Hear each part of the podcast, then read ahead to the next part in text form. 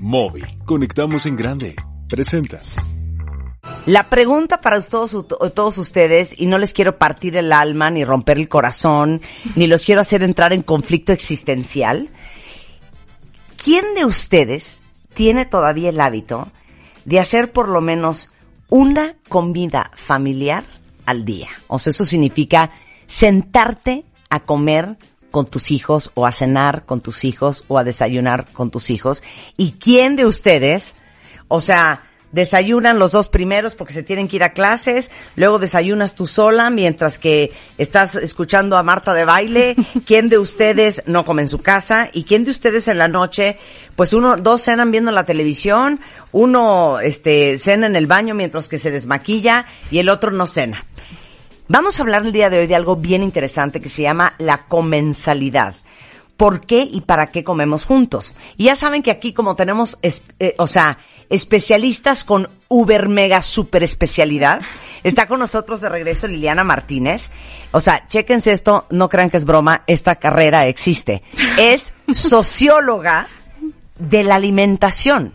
Hay una escuela este, de ciencias sociales en París que se llama L'École des Hautes Études en Ciencias Sociales en París, maestra y eh, candidata ya doctora, está haciendo el doctorado, es licenciada aparte en nutrición por la Universidad de Guadalajara, investigadora, ponente en foros internacionales en Francia, España, Estados Unidos y México, columnista semanal del espacio Alimentación y Sociedad, punto y como, eh, gastronauta, aficionada a la cocina y a la comida, pero hoy específicamente queremos tu lado sociológico. Sí, que es O sea, claro, eh, porque una investigación que salió en la revista American Journal Pediatrics dice que en las familias que comen juntas, se quieren aventar por la ventana, cuenta cuentavientes.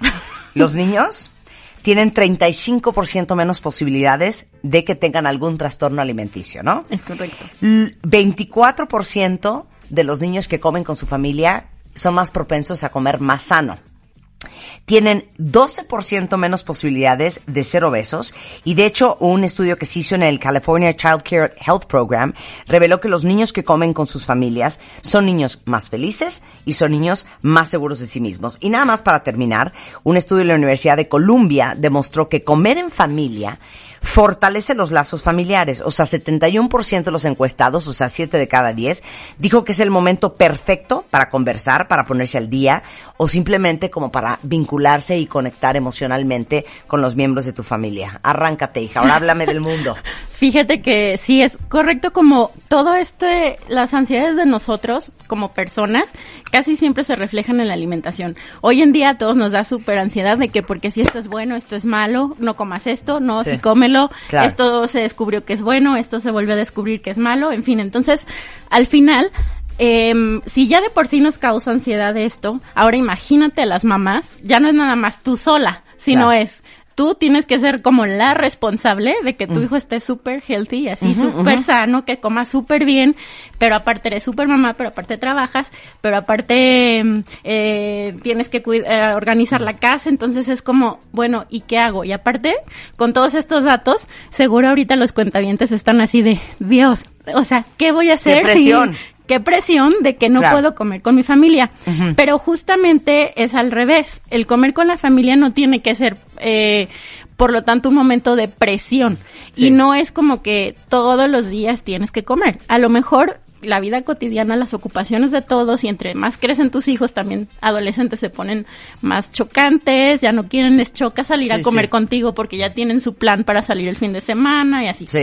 Pero en la medida de lo posible, es como este momento, más que una presión como una obligación, tiene que ser algo súper convivial, en el sentido de, a ver, el, la tregua, aquí vamos a comer, si no quieren hablar, no hablen, si quieren pelear, pélense afuera, pero ahorita comer. La comida es sagrada y ahorita vamos a explicar por qué. ¿Cómo estamos en el World Family Map? Por ejemplo, eh, dice que el 74% de adolescentes de 15 años en México son los que hacen una comida con sus padres en la mesa casi cada día de la semana. O sea, es un número altísimo en relación a otros países. O sea, no estamos mal. No, no, no, no estamos tan mal. Sí. Pero, por ejemplo, estamos por debajo de países como Italia, Alemania y China.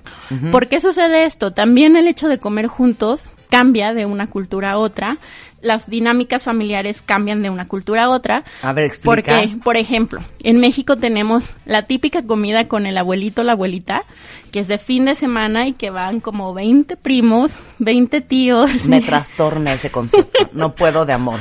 Creo que porque crecí fuera de mi, de mi país y, y sin mi familia inmediata muy cerca, es algo que siempre añoré.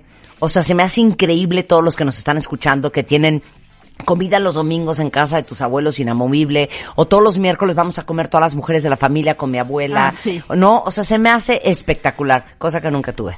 Gracias. No, pero mira, ¿sabes por qué? Ahorita me acordé, ahorita que dijiste que te trastorna, me acordé de aquella vez que pusiste la mesa, aquella que pintaste. Sí, sí, sí. Yo te preguntaría, ¿por qué no pintaste un librero? ¿Por qué no pintaste un florero? ¿Por qué no o sea, pintaste una mesa? ¿Por qué? O sea, ¿qué significa la mesa para ti? Claro, porque justamente tienes toda la... Qué buen análisis psicológico. Porque esa mesa, que es la mesa de mi terraza, que ustedes ya la conocen, cuentavientes, es donde pasamos gran parte del tiempo en familia. Porque la mesa o el comer juntos es lo que hace que incluyas a los que son como tú y excluyas a los que son como tú. Tú no te vas a poner a comer con eh, una señora desconocida y de repente Sí, de partir invita, como no invita si- a cualquiera a su casa, claro. Exactamente. Hasta las ocasiones para comer, por ejemplo. Tú no invitas a comer a tu casa cualquiera, de entrada. Si tú te vas a... conociste un fulanito y vas a ir a tomarte algo. Sí. ¿qué prefieres? ¿Cenas o café? Primero cafecito. Y fuera para de tu casa, claro, y fuera de claro, tu claro. casa. Son niveles de intimidad, claro. Eh, exactamente. Justamente el círculo comensal le marca niveles de intimidad. Claro. Y de cercanía. Claro, ahora ibas a explicar que no, cómo somos diferentes en otros países. Aquí Exacto. es comida con las familias. es comida con las familias. Hay países como en los que están más hacia el Mediterráneo, por ejemplo, Italia o Francia, donde el tiempo de comida se hace tan ritual y tan ceremonial, en entre comillas, que puedes pasar, por ejemplo, la cena de Noel, la de Navidad. Puedes pasar para hacer la, la cena que ellos hacen al día siguiente, no el 24, el 24 es una chiquita, pero el 25, que es la gran comilona de Navidad, Sí. puedes pasar hasta cuatro horas en la mesa. O sea, es así como, y otro plato, y otro, y ahora el aperitivo de no sé qué, y ahora el queso, y ahora el postre, y así. Entonces, el tiempo que pasas de la mesa también es muy determinante. La forma en la que convives en la mesa, por ejemplo, en Estados Unidos, se encuentra un estudio en el que las familias, por eso digo que no se lo tienen que tomar como una fuente de ansiedad. Por ejemplo, los papás que son conscientes de esto, que son clases medias altas y altas, hacen que los niños se sienten en la mesa y entonces empiezan. Tienes que comerte las verduras porque vas a comer sano, porque vas a crecer, porque no sé qué. A los niños les choca esto. Claro. Porque entonces sienten que es una obligación. Es, mi papá me está obligando a comer, entonces se hace un discurso moralizante de tienes que comerte esto, tienes que acabarte el plato, que es otra clásica que también es, que les causa mucho conflicto a los niños, que es tienes que comer esto.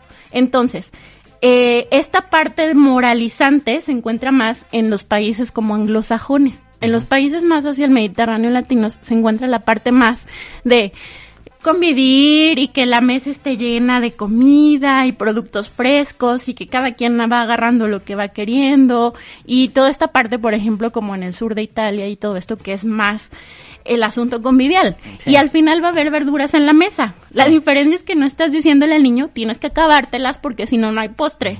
Y entonces, al estar expuesto a todas estas comidas, también va formando el gusto de los niños, que era justo Claro. lo que hablábamos antes. Si a medida de estar expuesto, tú vas viendo que la mesa siempre te pone ahí tu no sé, tu ensalada con albahaca, dices, pues a qué sabrá la albahaca, voy a claro. probarla, porque Claro. yo veo que todos están comiendo y entonces en la medida de lo posible yo me va a dar curiosidad, voy a decir, bueno, a lo mejor esto sí se ve bueno, voy a probar. Esto que me da asquito, pues lo dejo de lado, pero todos los días vas a tener eso y entonces no va a haber una coerción o Claro. una obligación de decir, a ver niño, cómete las verduras. Simplemente van a formar parte, los vas a normalizar y ya. Y también hay otro efecto muy interesante en comer juntos, que justo encon- eh, oía el otro día un programa tuyo de cómo nosotros tendemos a compararnos. Y es una condición humana natural el querer compararse siempre, porque por más que lo quieras evitar, siempre quieres decir, no, yo estoy peor que esa, yo estoy mejor que esa. Entonces Claro. es una forma de que Sí. dices, ay, voy eh, teniendo referencias en el mundo como hacia dónde quiero ir o cómo quiero ser mejor, etcétera.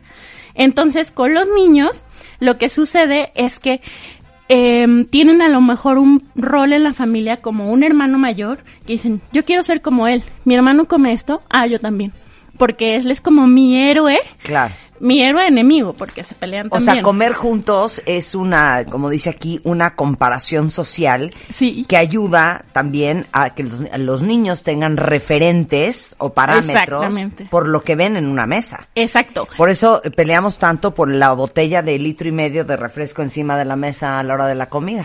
Que al final tiene que Uno ver, copia lo que ve. uno va copiando ejemplos. Más que lo que se diga o no Sí, se haga, o claro. lo que se- es ejemplo. Sobre todo los toddlers, es súper difícil negociar con un toddler, decir, no, tienes que comer esto, sí, tienes, no, o sea, tienes que acabar. Al final el niño va a ver lo que tú estás haciendo Claro. y va a imitar. Claro. Y también tiene que ver mucho con los modales en la mesa. ¿Por qué?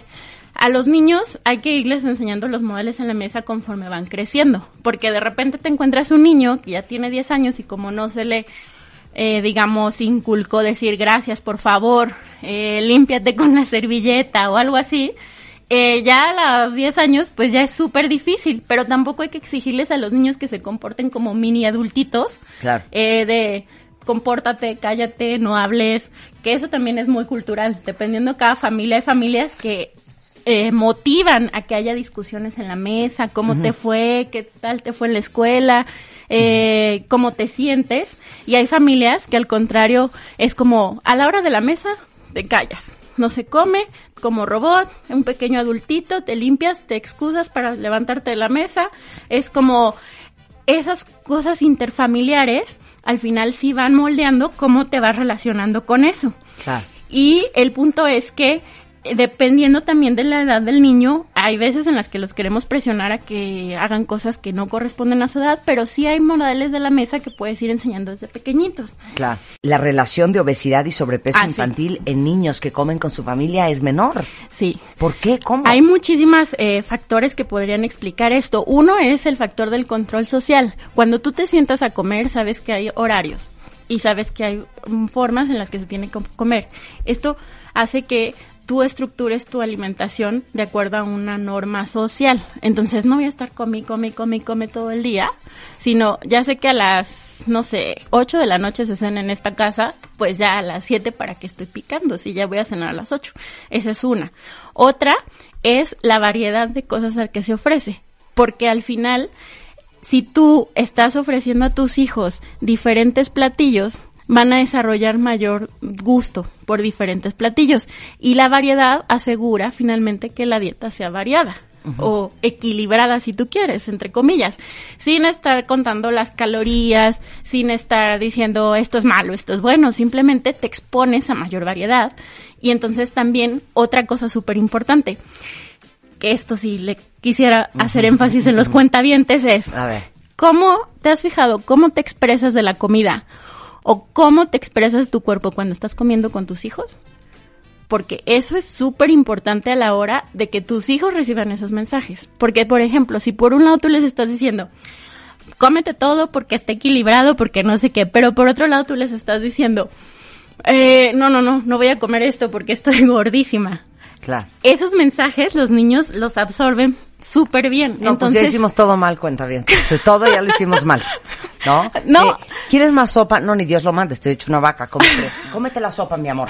¿No? O sea, Exacto. Del mensaje. Esos, esas son las cosas como las que a lo mejor, por eso es por lo que se insiste en que el momento sea convivial. Y también entiendo que en la mesa uno se agarra del chongo, uno va a discutir, uno al final se va a estresar, uno tiene que tener paciencia de Job Sí. para que los adolescentes no empiecen a, a Agarrar el discutir, celular, a al discutir, iPad. claro. Exacto. Entonces, pero al final el punto es que este momento no nos cuesta trabajo cuando estamos como con personas que queremos. Al final ya, relájate, si va a comer esto, no va a comer esto, pero el solo momento convivial ya como un hábito ofrece muchos beneficios sobre los que no tienes que estresar tanto. O sea, ya no te tienes que estresar tanto en que si comió o no comió, si se lo acabó, si comió mucho, si comió poco.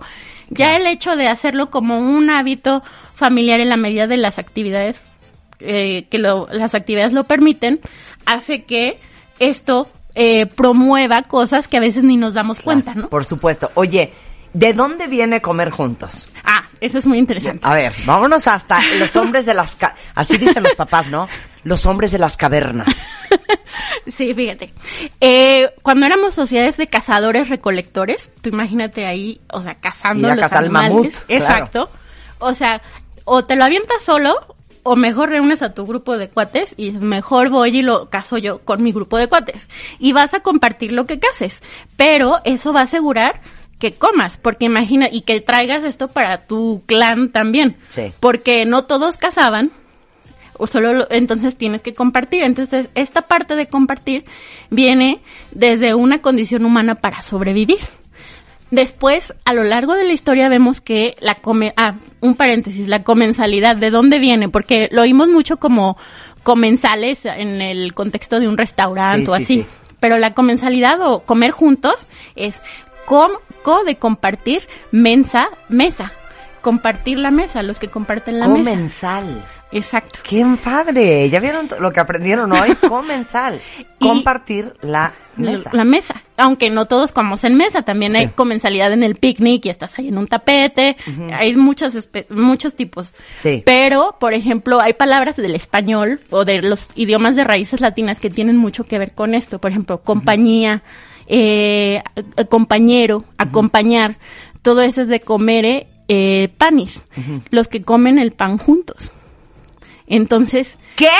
No, explícame eso otra vez, me dejaste loca. Ajá. A ver, compañero. compañero, compañía. Compartir. Exacto. Puede ser también. Compañía. Compa- Ajá. Bueno, compartir a mí me suena, Compañ- pero me sí, hiciste sí, cara de sí, cero sí. compartir. No, no, sí. Compañía, compañero, es de compan. Comeré panis. De los que comen el pan juntos. Porque es lo que te decía. Al final tú comes con los que pertenecen a ti.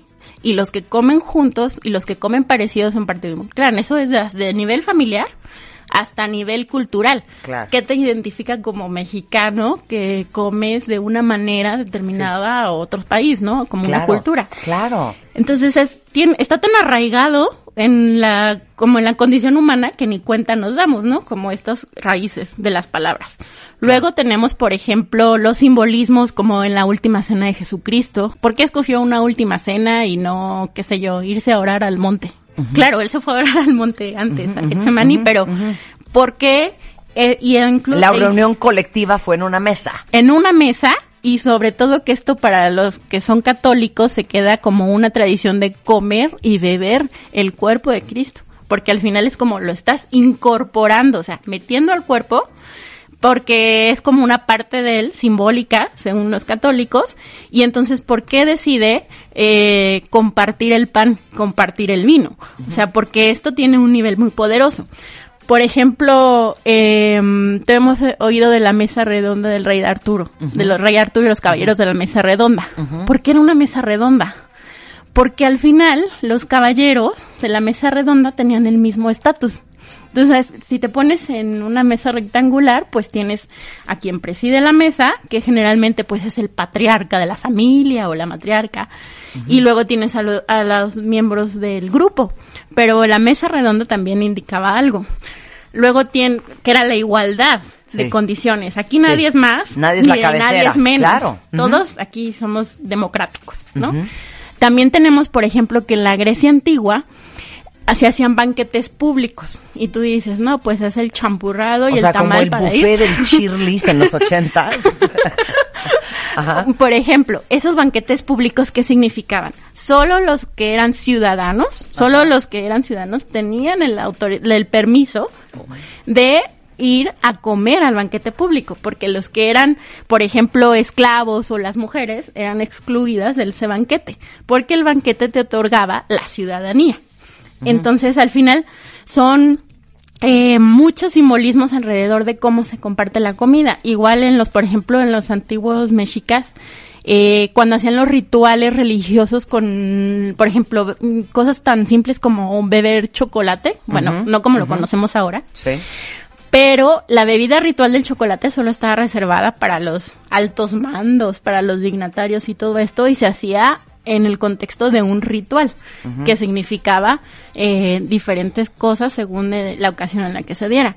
Así también nosotros hoy en día no vas a no va a ser lo mismo tu comida de lunes, este, a lo mejor con un colega de trabajo que la del domingo con tu familia. Claro. Y también se marcan jerarquías. Por ejemplo, aquí en México, en un estudio que hice, eh, sí es muy curioso cómo la gente cambia, digamos, cambia el chip cuando es voy a ir a comer con el jefe a voy a ir a comer con los colegas del trabajo. Totalmente. Es también muy curioso, por ejemplo, desde cómo se refleja quién paga la cuenta, eh, vas a compartir la cuenta igual o cada quien va a pagar lo suyo, eh, la paga el hombre o la paga la mujer, que es un tema. Claro. Eh, hay muchas cosas que se reflejan ahí. Entonces, en el acto social de comer, en el, en el marco de la comensalidad, sí hay muchas como formas de analizarla que te hablan mucho de cómo somos. Claro. En la parte con los niños es de cómo, cuáles son las normas que para ti son importantes que vas a inculcar a tus hijos. A lo mejor a ti te da igual que si un día come verduras, otro día no come verduras,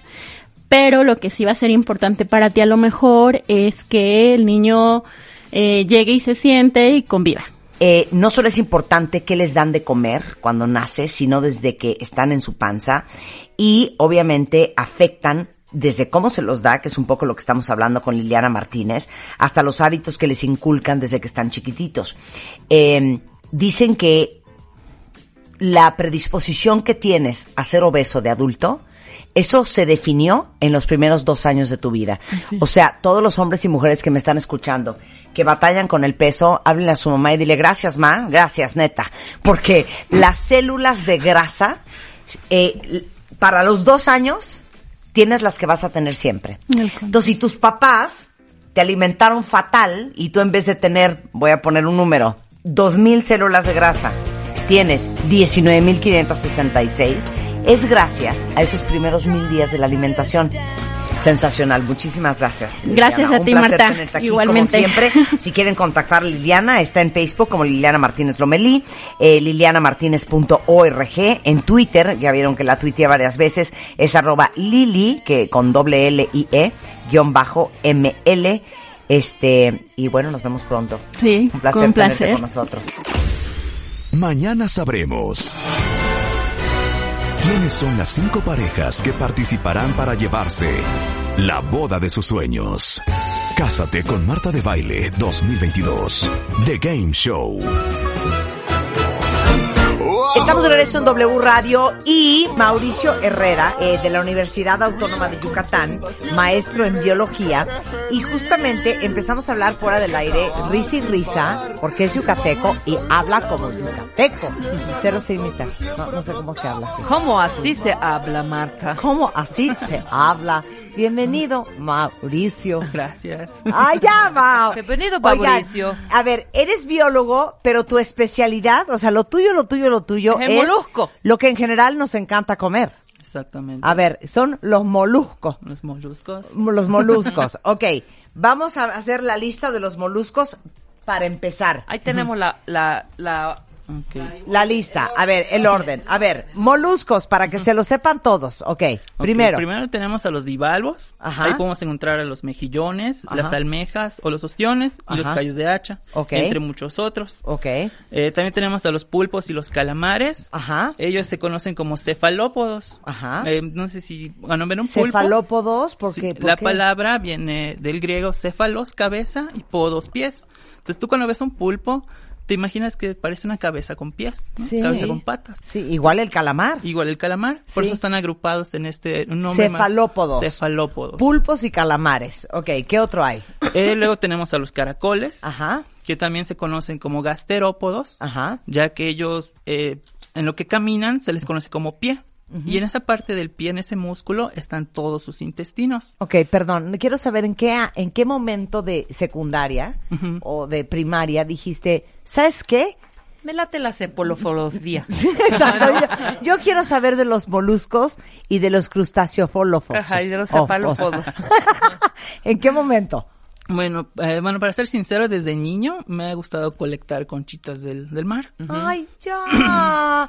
Sus amigos jugaban voleibol y él recogía conchitas. Conchitas. Y entonces, Eh, bueno, realmente esto se dio durante la licenciatura, Ajá. cuando llevamos una materia sobre taxonomía. Ajá. Y yo me puse a investigar cuál es la taxonomía que hay en los moluscos. Ajá.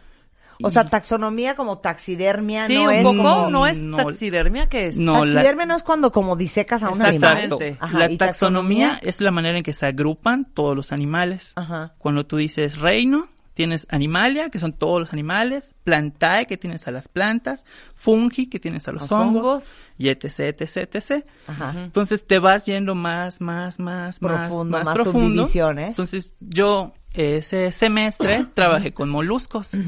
Y ahí es cuando dije, no, esto es lo mío. Sí, me enamoré del molusco. Claro, así como- Oigan, no, te tengo que contar una historia de pánico. Que de hecho tuve que bajar el video porque todo el mundo se desquició y, y lo entiendo porque yo también estaba muy impresionada. Y subí este video porque yo quería como que mostrar la cultura de otro país y, y este, y compartir como los usos y costumbres del lugar donde yo estaba.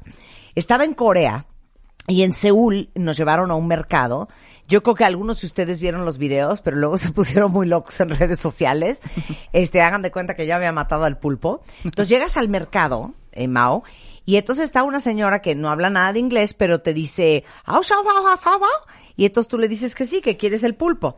Y entonces literal, con su manita, saca un pulpo. Yo pienso que era un pulpo bien bebé, lo cual fue todavía más traumático ver la escena. Imagínense, ustedes se tramaron en video, yo lo vi en vivo y casi me muero. Saca el pulpo y era un pulpo que ha de haber medido yo creo que unos 25 centímetros. ¿Qué edad tenía ese pulpo?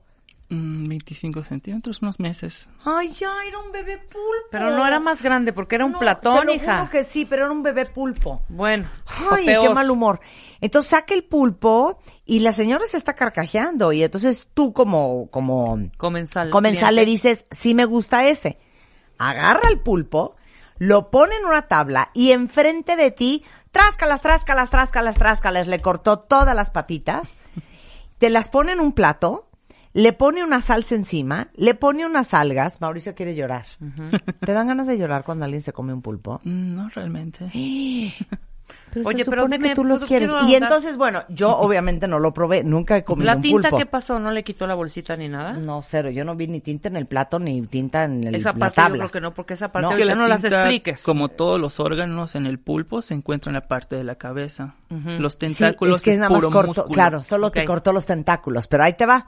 Obviamente, nunca he probado un pulpo porque a mí lo chicloso, creo que a mí el molusco en general se me complica. Pero Spider-Man dijo, venga el pulpo. Se lo sirven en el plato, pero están entendiendo que eso se sigue moviendo y ahorita Mauricio les va a explicar por qué. Se siguen moviendo todos los tentáculos. Juan agarra sus palillos coreanos, se lo mete a la boca, dice que sí estaba rico, pero como siguen los tentáculos vivos, las ventosas le pellizcaron la lengua y el cachete. Sí, así de... Entonces le digo, bueno, imagínate lo que hicieron esas ventosas en tu intestino delgado, porque yo creo que seguían vivas. Claro. Claro. A ver, ¿por qué seguían vivos el pulpo? Eh, bueno, no es que siguieran vivas, pero como en mayoría de los animales, nuestro cuerpo irraiga la sangre y hay este como una especie de electricidad, que es lo que hace que se muevan nuestros músculos. Entonces ellos al cortar los tentáculos, eh, ese corte, o sea, los separa tan rápido que el cerebro todavía manda los impulsos y los tentáculos tienen esos impulsos todavía. Es como una batería que se está descargando. ¿no? Sí. Entonces, eso que se, que se mueven son los impulsos que aún quedan y siguen eh, latiendo, por decir. Sí. Y es lo que nos da esa apa- apariencia de que sigue moviéndose. De que sigue moviéndose. Ujú. Es como cuando... Me cortas a la lagartija la cola. Exacto, la cola. Ay, la cola o la sigue moviéndose. serpiente. así. Claro. O, eh, ¿Y muy- cuánto tiempo sigue vivo? Estamos hablando de unos minutos. Por eso generalmente dicen que te los comas de inmediato. Porque si los dejas allá un rato, pues ya se pierde el impulso y ya quedan quietecitos. No, Quedan pues el- quietecitos. el ok. A ver, vivos, quiero que el- cuentes así fun facts del pulpo. Así, cosas que no, no sabemos del pulpo. ¿Cuántos tentáculos tiene? Eh, todos tienen ocho. Ajá. Eh, en el caso de los machos, vamos a ver que hay un, un tentáculo que está modificado a manera de miembro masculino. Ay, yo no sabía eso. O sea, es un penecillo. Exactamente. Es un penecillo del mar. Pero ¿dónde está? ¿En medio? Mm, viene siendo generalmente cuando ves al pulpo de frente de ti, Sí. es el tercer tentáculo hacia la derecha. Entonces vamos a ver que todos los tentáculos terminan en puntita. Ajá. Y, ese, va a terminar como a manera, como un tubito. No, en- necesito ver el tubito de pene de un pulpo, perdón, lo necesito ver en este momento. Ahora, me da una risa que tú dices, teniendo al pulpo de frente, perdón, yo no sé cuáles son las nalgas del pulpo, yo lo veo igual por todos lados. No, es que sí se llega a ver. Sí, ¿ves porque él ve los ojos, hija. Tienen Ajá. ojos. Claro, ya, ¿Ya? le los ojos al pulpo. Ahí y entonces ahora es el tercer cuenta. tentáculo del lado derecho Exacto. y es como un tubito. Exacto, termina como un tubito. Ajá. Entonces lo que hace el pulpo, bueno, vamos a que los pulpos eh, tienen una entrada, es donde respiran, pero esa entrada también da uh, a, a todos los órganos internos. Ok. Entonces lo que hace el pulpo macho es tomar ese tentáculo y meterlo en la hembra y ahí libera. eh, la tinta, ok. No, la tinta Ah. es otra cosa. Cállate, déjalo hablar. No libera tinta. No, ahí libera. pues, aprendiendo del pulpo. Libera los espermas. ¿Sí? Vamos a hablar directo, ¿no? Acá Sí. libera los espermas y los espermas pues van a dirigirse hacia la parte de los gametos de la, de la hembra. Pero no entendí en dónde inserta su penecillo el pulpo a la ¿Cómo pulpa. se llama el pene del pulpo? mm, No tiene nombre, es un tentáculo. O sea, es literal un tentáculo. ¿Sí? Oficial, es un ¿Y dónde tentáculo. está el, orificio de la señor- pulpa? De la- de la- De la señora, de la señorita pulpa. Eh, vamos a ubicarlo de la parte trasera de la cabeza. Ok. ¡Qué feo que le metan una cosa a uno en la nuca! O sea, ¿no tiene en medio de sus tentáculos No, la no niña hay un hoyito? No. Nada, no hay. ¿Es en la nuca? Podríamos decir. Ok, y entonces, ¿cómo es el sistema? ¿Cómo es el movimiento copulatorio? Eh, simplemente el ma- eh, cuando hem- la hembra ya lo acepta, sí, Ajá. porque pues, tiene que aceptarlo. O sea, hasta el reino marino es una cosa de aceptar. Es un cortejo. ¿Ok?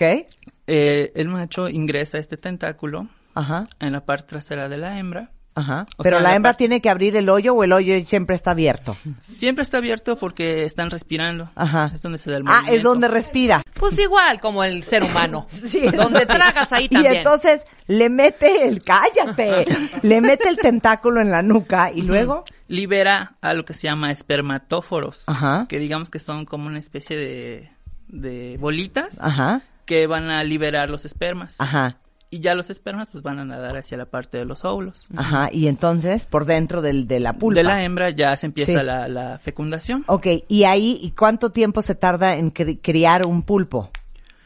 Eh, aproximadamente son tres meses desde el apareamiento. Y, y, y entonces la, la hembra trae los pulpitos en la nuca adentro. No.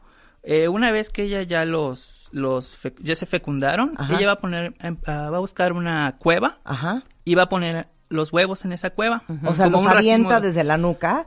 Mm, no, los toma con el tentáculo. No. Ah, Así los agarra se y los jala pone. con el brazo de la nuca y los va sacando y los va poniendo en la cueva. Y los pone como en un ras- como parece un racimo de uvas. Ajá. Son así. Y Ey. ahí ya empiezan a, a desarrollarse los pulpos. Bueno, menos Ay, mal, imagínate estar, estar incubando un bebé en tu nuca. No, y boca abajo. Y boca, y, bo- y boca abajo. Ok, ahora, otras alegrías del, del, del pulpo. Ventosas, Mm. tinta. Quiero saberlo todo. Ok, en el caso de las ventosas, pues están en, en los tentáculos, en todo el tentáculo. Ajá. Y le van a servir tanto, generalmente, para atrapar a su presa. O sea, una vez que atrapan a su presa, ya no la O sea, ¿sí? Exactamente. ¿Y dónde está la boca del pulpo? En el centro de los tentáculos. O sea, tú ves el pulpo, ves Ajá. los tentáculos, y en la parte del centro, O sea, abajo de su cabeza. abajo, tiene Ajá. su boca allá. Y de hecho, en el caso de los pulpos, tienen un pico. Ajá. Así como las aves, pero no tanto como las aves. Este pico se encarga de ir destrozando el alimento Ajá. y lo va pasando a su boca. ¿El pulpo come pescado? Sí. ¿Come pescado? Cangrejos, otros pulpos, caracoles, come. Oye, ahora, ¿que el pulpo tiene tres corazones? Sí. Pero no son, digamos, tres corazones funcionales. O sea, no, no hay que romper el corazón tres veces, por decir. Vamos a ver que tiene un corazón que actúa como cualquier corazón en cualquier animal y tiene otros dos corazones que se llaman pericárdicos. Esto lo que hacen realmente es bombear la sangre más rápido en el cuerpo. O sea, es como un acelerador de, de la sangre. Entonces esos dos corazones no son para que esté vivo, sino para que haya una irri- irrigación sanguínea más, más fuerte de lo normal. Esto generalmente se va a dar cuando quieren huir, Ok. Ah, como para movimientos rápidos. Oye, ¿y la tinta? La tinta viene siendo como melanina. Eh, tienen una bolsa de tinta en, sus, en la parte de los órganos y generalmente también es para escapes. Es algo así como los ninjas cuando lanzan su bolita de humo. Ajá. Entonces ellos lanzan la tinta y se hace una bola, una, una bola de tinta que generalmente el, el depredador se va a balanzar sobre eso y eso le permite huir. Ok. Entonces es como que su última eh, su forma de escape. ¿Cuánto mide el pulpo más grande del mundo mundial internacional universal? Eh, tenemos a lo que es Octopus gigas, Ajá. se conoce la especie. Ajá. Es pulpo gigante del Pacífico. Ajá. Llega a medir hasta 8 metros de diámetro. O sea, de tentáculo a tentáculo. Ocho me- ¿No te sale eso? No, hombre. O sea, eso sí te mata, te O ahorca, sea, un qué. pulpo te puede morder el dedo. Sí. Un pulpo te puede comer. No necesariamente. No. No, ¿cómo no necesariamente? A ver, yo estoy Mm. nadando en el Pacífico y me encuentro a ese pulpo gigante. Eh, vamos a ver ¿Va a huir de mí? Muchos animales eh, tienen dietas específicas. No come carne humana. Sí come carne, no come carne humana. Humana. Pero sí nos comería. Eh, habría una posibilidad. A ti de pero un lengüetazo. Sí, a mí de un lengüetazo. Lo más es- probable es que salga huyendo. O sea. Ese es el pulpo. Ahora, solo se comen los tentáculos. ¿Se puede comer la cabeza del pulpo Sí. también? ¿Y no pasa nada? No, no ¿No hay nada tóxico en el pulpo? En algunas especies no. Ok. Hay algunas especies que sí son tóxicas, como el pulpo de anillos azules. Pero ese pulpo de anillos azules no, No lo te lo venden en el mercado. No te lo No. sirven en la No, trainera. exactamente. Ay, qué bonito pulpo. Qué bonito pulpo. Ahorita les voy a mandar el- el- el- la foto del pulpo de los anillos azules. Ok. Siguiente animal. Vamos con los ostiones. ¿Qué onda con los ostiones? son bien ricos. Nunca he probado un ostión. Es que yo tengo un problema con los moluscos en general y es la textura y la consistencia. Todo lo que es chicloso me pone muy nerviosa y el pulpo es chicloso, el callo de hacha es chicloso, los calamares son chiclosos y los mejillones, las almejas y los ostiones son así. Fíjate que el mejillón, el mejillón es, más, es el más durito. El mejillón no es chicloso. El mejillón tiene adentro su, su la carnita, pues, lo que nos comemos, y eso es como Es que más lo- el durito. mejillón ahumado es el que está menos peor, ¿no? No, el mejillón que te que cuando te No, lo en los que a vienen en a la lata. francesa Los que vienen en lata, ¿no? también. Sí, ¿no? Pero ese ya es diferente. Sí, a ver, hablemos de los ostiones. Molusco. Ujú. Bivalvos. Ajá. Reciben este nombre porque como los pueden observar, tienen como dos conchitas que los protegen y se abren, que se conocen como valvas. Ajá. Entonces al tener dos, viene la palabra bi, de ahí el nombre bivalvos. Ajá. Vamos a ver que en, la mayoría de los bivalvos no hay una cabeza definida. De hecho, no tienen ojos. Eh, No. ellos lo que tienen realmente, incluso no tienen una boca con lengua. Simplemente tienen como una especie de, bueno, se le conoce como probóscide, Ajá. que es una especie de tubo. Entonces lo que hacen todos estos bivalvos es succionar agua y en el agua está el alimento, ya sean microorganismos, plancton o algas. Entonces lo succiona, eh, ya dentro de su cuerpo lo va separando, separa lo que es comida, separa lo que es agua y luego eh, vuelve a expulsar el agua. ¿sí? No tienen este como que masticar, no ven. Es- ¿Cómo vamos, se reproducen? ¿Cómo se reproducen? Pues ellos es un poquito más, más sencillo. Ellos tienen lo que se conoce como reproducción externa. Lo que van a hacer, tanto machos y hembras, van a liberar sus gametos en el medio. O sea, lo liberan así, como una nube. Sí. Entonces esa nube, tanto de gametos femeninos y masculinos, se van a juntar y ya se va a dar la fertilización. O sea, un ostión macho libera, una eh, hembra libera y juntos en el agua En el se agua unen, se, se unen. fecunden. ¡Qué maravilla! Pero ¿cómo sabes que estás liberando y que hay una hembra cerca? Eh, Y que no son ahora sí que palomas al viento. Bueno, sí, claro, ¿No? también. Pues yo creo que eso en el momento. A ver. Eh, en este caso, pues hay, tenemos eh, dos opciones o dos razones. Una, ellos son animales que no viven generalmente solos, sino donde encuentras un ostión, generalmente al lado va a haber otro y al lado va a haber otro. Entonces son como que muy gregarios. Y a su vez hay pues Así como usamos, bueno, los humanos hay las feromonas y toda esta parte, ellos igual tienen, liberan eh, feromonas para saber que hay una hembra cerca o un macho cerca. Entonces, cuando ya pueden detectar que está eso, pues los liberas. Sí, Si es no, que los- Rebeca creía que iba a haber como un momento en que una concha se subía arriba de la otra. No, no es así. Sí, no es que le vaya a decir, Oye, ¿puedo? ¿Puedo? Ahora, los ostiones, las almejas y los y los mejillones son todos primos hermanos. Sí, todos pertenecen a la, fam- a la clase de bivalvos. Bivalvos. Bivalvos. Ahora, la pregunta de los 64 millones de euros. ¿Por qué cuando te sirven un mejillón, una almeja o un ostión, le echas limón y salsa tabasco y se mueven?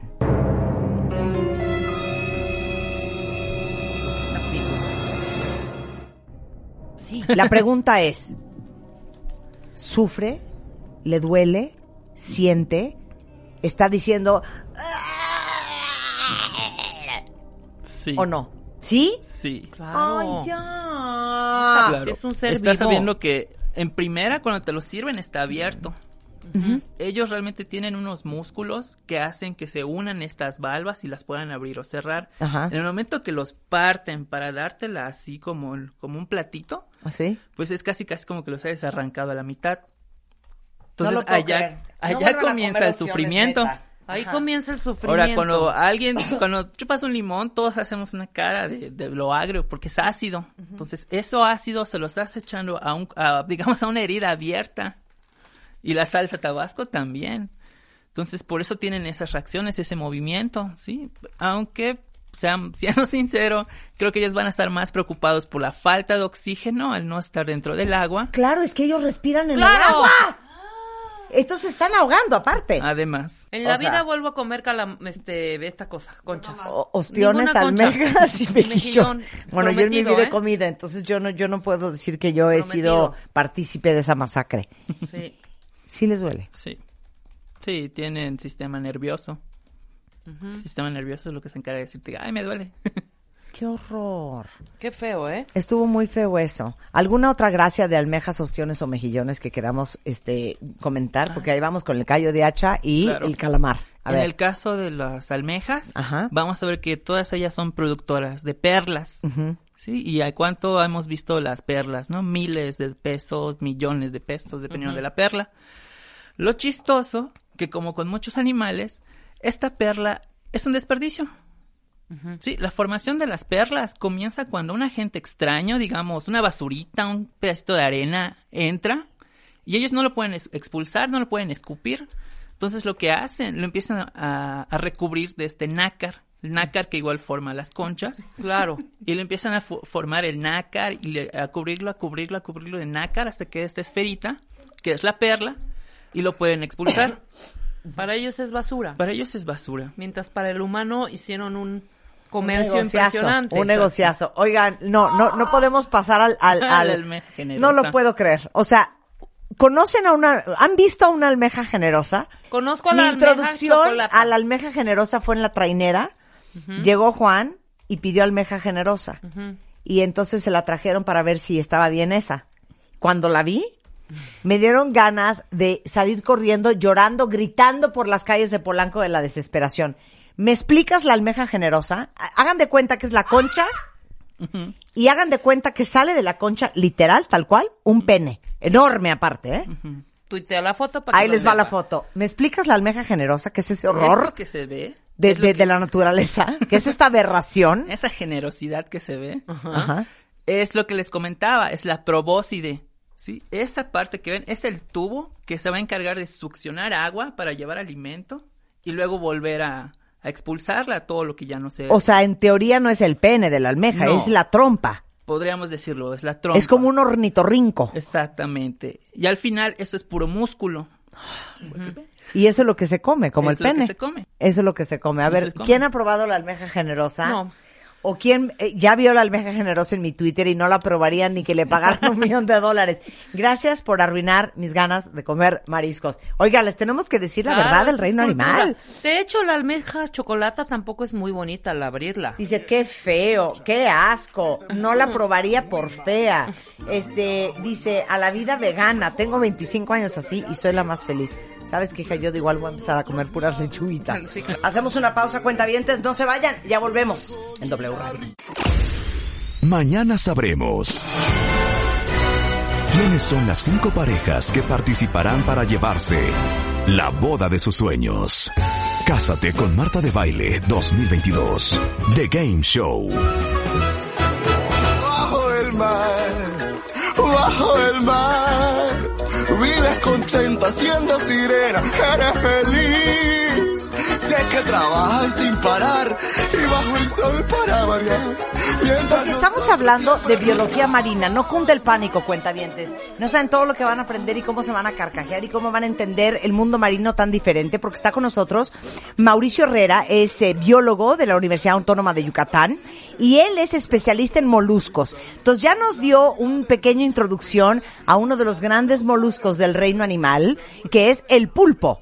Y este ya aprendimos que el pulpo eh, tiene en uno de sus tentáculos, pues lo que viene siendo su pene de él, que la, la hembra tiene pues el espacio copulatorio casi en la nuca y que aunque fecundan adentro, ella saca todos los bebés y los pone en una cueva y ahí es donde nacen todos los pulpitos. A ver, vamos a hablar ahora del callo de hacha. A ver, ¿qué es el callo de hacha? Mm, También es un bivalvo. Ajá. Sin embargo, ellos tienen otra otra forma. Ajá. ¿sí? Ya no son tan duros, de hecho. Ajá. Ellos ya no tienen tanto carbonato en las conchas, por eso las conchas que tienen son más delgaditas, se pueden incluso quebrar así con solo apretarlas. Ellos tienen una especie de pelillos en la parte posterior, ¿Pelillos? ¿Pelos? pelos. No estoy entendiendo la forma del callo de hacha. ¿Es una concha? Sí, Sí, Sí, de ahí sale la carne. sí, adentro está la carne. Oficial no sabía que el callo de hacha venía de una concha, ¿eh? Se los juro que pensaba que era un animal nadando en el Un mar. molusco. Oye, ¿y tú sabrás Sashimi. quién inventó comerse el callo de hacha o la almeja o el ostión primero que nadie? No, la verdad, no, ahí sí no sabría. Debe de ser muy interesante como quién probó el primer ostión. Sí, O- claro. Ya sabes, como quién dijo, ah, pues vamos a, vamos a abrir esta concha y a ver qué hay adentro. ¿Ninguna otra gracia del callo de hacha? No. ¿No? Mm, No tiene no, gracia. Vamos con el calamar, que también es sí. chicloso. A ver, ese tiene más el gracia. calamar. Bueno, el calamar en este caso vamos que son depredadores activos. Ellos generalmente eh, cazan peces Ajá. durante la noche. Lo que hacen es llegar por la parte de arriba del pez, Ujú. los sujetan con los tentáculos. Vamos a ver que los tentáculos de los calamares, a diferencia de los pulpos, tiene la ventosa y la ventosa tiene una especie de gancho que es como, como hueso, o sea, es un gancho duro. Ajá. Entonces eso permite no solo adherirse, sino rasgar a la presa y con el pico que también tienen, van hacia la parte del cuello y lo muerden y listo, Al pescadito. al pescado. Y comen pescado. Sí. Solamente. Mm, también otros crustáceos y mo- otros moluscos. Sí, de ellos. Tendría, yo tendría más miedo de un calamar. Digamos, el calamar de Humboldt, que llega a medir hasta dos metros y medio. Me muero, me desmayo, me Que da un un infarto. ¿En qué, en qué mar Por vive? esos tentáculos que son más agresivos, que son como- Incluso su comportamiento es más agresivo. Ah, ¿sí? el del pulpo generalmente va a ser huir. Calamar primero te va a observar, va a ver si eres peligroso o no, y cuando vea que es más peligroso que tú, tac, Sí, te truena. te truena. Ok. O sea, imagínense, ahorita les voy a mandar una foto, ustedes buceando y de repente encontrarte a un calamar de Humboldt. Un calamar de Humboldt. Y no es el más grande. Y ese te puede morder, comer, rasguñar, herir, lastimar, quitarte una extremidad. Sí, de hecho, eh, buzos que se adentran en aguas con calamares de Humboldt Ajá. tienen a encadenarse a la lancha o al barco. Sí. Por el motivo de que en un principio, eh, buzo que se metía a nadar con calamar de Humboldt no salía. ¿Te cae? ¿Qué? Sí, es, es, es, es, verdad. Pero ¿cómo te hacen? ¿Te agarran la pata Te- con los tentáculos sí, o qué? eh, una vez que uno empieza a atacarte, empiezan a llegar más. Y ya entre todos, vas para abajo. Y claro, y te asfixia y te baja. Exacto. Ay, no, qué horror. O sea, es más, corran de un calamar, pero un pulpo no hay tanta Exacto, bronca. sí. Pero el pulpo te agarra la pata. Sí, Pero es- aquí estamos hablando más de comportamiento. El pulpo es más pacífico, es más, va a tender más a huir. ¡Qué miedo! Calamar te ¿Y, va a y cuál es el calamar que se come el ser humano? Eh, bueno, el calamar de Humboldt es uno. eh, en Yucatán está el calamar eh, vulgaris. Esos es un calamar varitos. chiquitito, chiquitito. Ajá. Y pues hay gran, gran variedad de especies de calamares. Eh, En el caso del calamar lo que sí se come es la parte de la cabeza. O sea, no los órganos, sino la cabeza como tal, que es puro músculo. Pero cuando sirven el calamar, este, estás comiendo la cabeza, no te estás comiendo los tentáculos. Exacto. O también yo he visto tentáculos empanizados, ¿no? Las bolitas, las rueditas. Sí, las son los rueditas, ¿qué son? Son los tentáculos, ¿no? Unos tentáculos. Nada más rápido los caracoles. De mar. Ok, en el caso de los caracoles, había los más interesantes, son los que se conocen de la familia conos. Ajá. Son caracoles conos. El nombre, pues ahí si ven la conchita parece un cono. Ellos eh, desarrollaron algo que se conoce como conotoxinas. Es una toxina que ellos generaron. Y sus dientes formaron uno que parece una lanza de arpón. Entonces la- lo que hacen ellos es lanzar ese arpón a algún pez, a su presa. Y esta conotoxina eh, lo que hace es paralizar a las presas. Pero las paraliza así, en Rápido. segundos y a- les iba a hablar de algo que se conoce como el caracol cigarro, es el nombre que se le da común, Ajá. ya que los pescadores dicen que una vez que te pique este caracol, tienes el tiempo suficiente para fumarte un cigarro antes de morir. ¿No hay antídoto? No, no hay ningún antídoto conocido. ¿En qué mares está esto para En no Australia. Es que en Australia está todo lo peor. De verdad, todo lo venenoso, la medusa que te mata en dos segundos, la no Sí, sé el, qué. El, el- el Great White Los Shark tiburones. también están ahí. O sea, Australia, qué, ¿Qué miedo. Sí. ¿Sabes qué? Rebeca? Ahí están hasta los demonios de Tasmania. Demonios de Tasmania. Demonios. Oye, es eh, pero aquí dice, este que existe, ah, este grupo altamente obviamente no se come. No. Este este caracol que tú dices. bueno, Este es sí, sí no- se come. También se come. Es que realmente la toxina está en el diente. En una glándula, ¿sí? Todo lo que es el más músculo del, del organismo no tiene toxinas. Sí, pero pues no vaya a ser que cuando lo saques Ay, hagas sí, es- algún movimiento que se la toxina esa toxina. impregne todo. Exacto. De hecho, Mejor no comer caracol. igual punto. vamos a ver que eh, la toxina va a variar de especies a especies. Hay especies que se puede incluso, pues, ay, me picó mi dedo y ya no sentí mi dedo y ahí se fue. O sea, ya luego lo- la eliminas. Y está esta especie de caracol cigarro que te va a matar. Ajá. Pero lo que hacen como es paralizar a las presas. Entonces la manera en que vas a morir es que se va a empezar a, a paralizar tu cuerpo hasta que se paralice tu corazón y listo, así mueres. Qué padre, Pues, ¿no? métete con- con un Ay, wetsuit. A ver, hablamos de crustáceos. A ver, quería antes Ah, de crustáceos. A ver, quería, antes de crustáceos. eh, hablarles algo muy curioso que pasa con algunos caracoles. A Eh, vamos a hablar de reproducción y sus fetiches. A ver, Vamos a ver que hay unos caracoles que se llaman nudibranquios. nudibranquios. Nudibranquios son Ajá. muy bonitos, muy coloridos, Ajá. pero en este caso son hermafroditas. Quiere decir que tienen ambos sexos. O sea, ¿se autopican su colita? No. Ellos son, se les conoce como hermafroditas con eh, fecundación cruzada.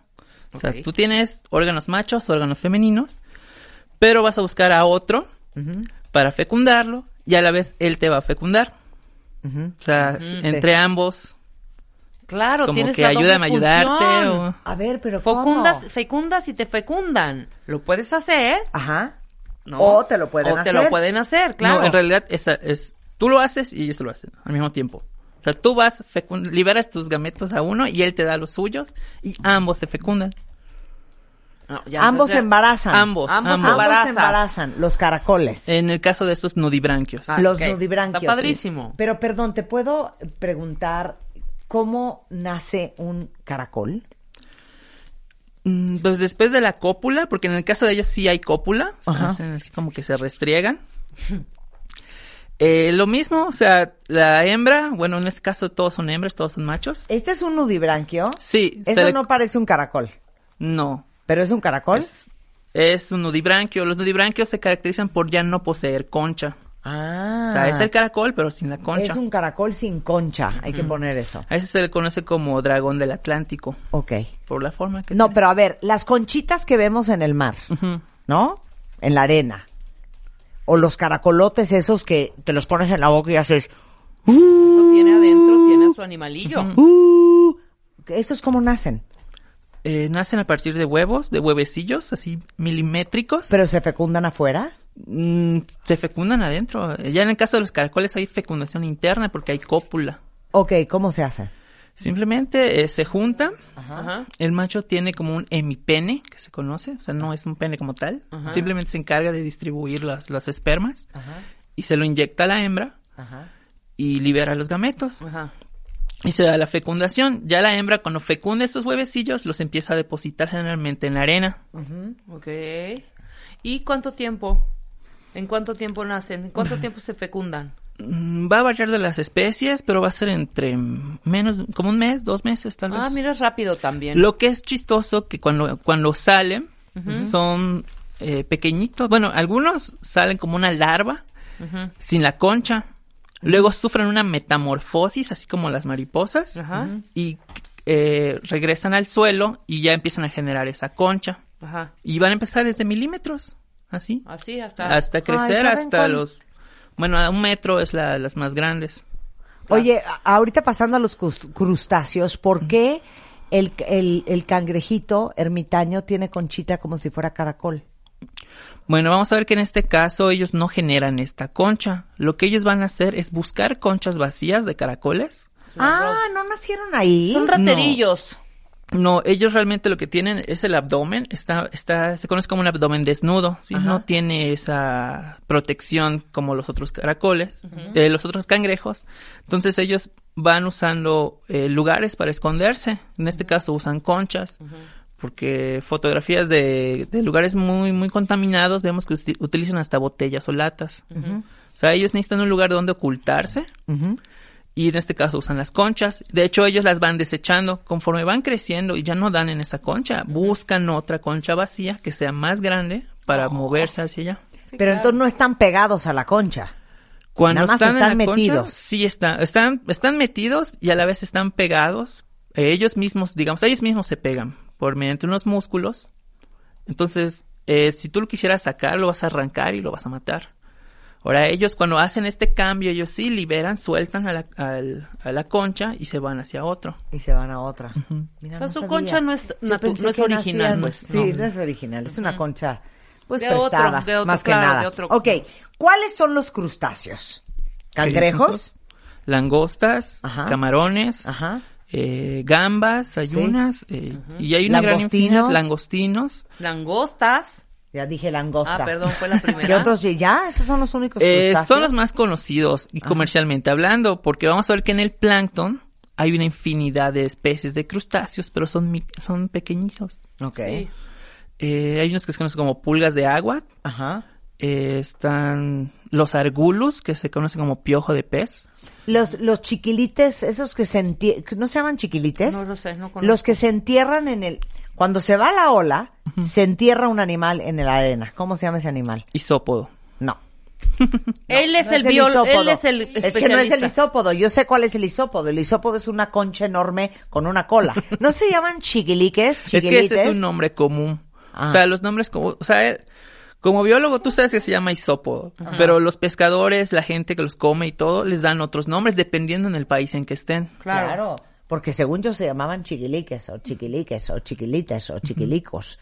Ahora, ¿cómo se llama uno que es una concha enorme que tiene una cola? Es una concha preciosa. Como plana. Plana. Ay, ya Guay. saben ese animal. No, Marta, es Cangrejo que no sé. A ver, ponme cangrejo bayoneta. Es una concha enorme, Ajá. preciosa. ¿Qué color, más o menos? No, pues no sé, como beige, no Ajá. sé, no sé, no sé. Cangrejo bayoneta, qué bonito cangrejo. bayoneta, ok. Ese es otro cangrejo ¿Y ese se come también? No, ese no se come. De hecho, algo importante que ese, ese, esa es Especie. endémico de Yucatán. Ah, ok. Precioso. Mira, ahí les va la foto del cangrejo Es bayoneta. de Yucatán ese, muy Bayoneta, bien. sí. Eh, usa su sangre, se ha utilizado para hacer medicamentos, ya que ellos tienen sangre azul. No es que sean príncipes, sino que no tienen, tienen, eh, me parece que es hemocianina, Ajá. no hemo- hemoglobina como nosotros, por eso es esa coloración azul. Qué bonito. ¿Y para qué sirve esa? Han estado utilizándolo para buscar una cura contra el cáncer. Ok. ¿De veras? Sí. Qué interesante. Ok, vamos con los cangrejos. ¿Qué onda con los cangrejos? Malos nadadores, ¿no? Sí. Eh, generalmente ellos van a tener dos pinzas, ¿sí? que son con las que pueden eh, cazar a sus presas o defenderse.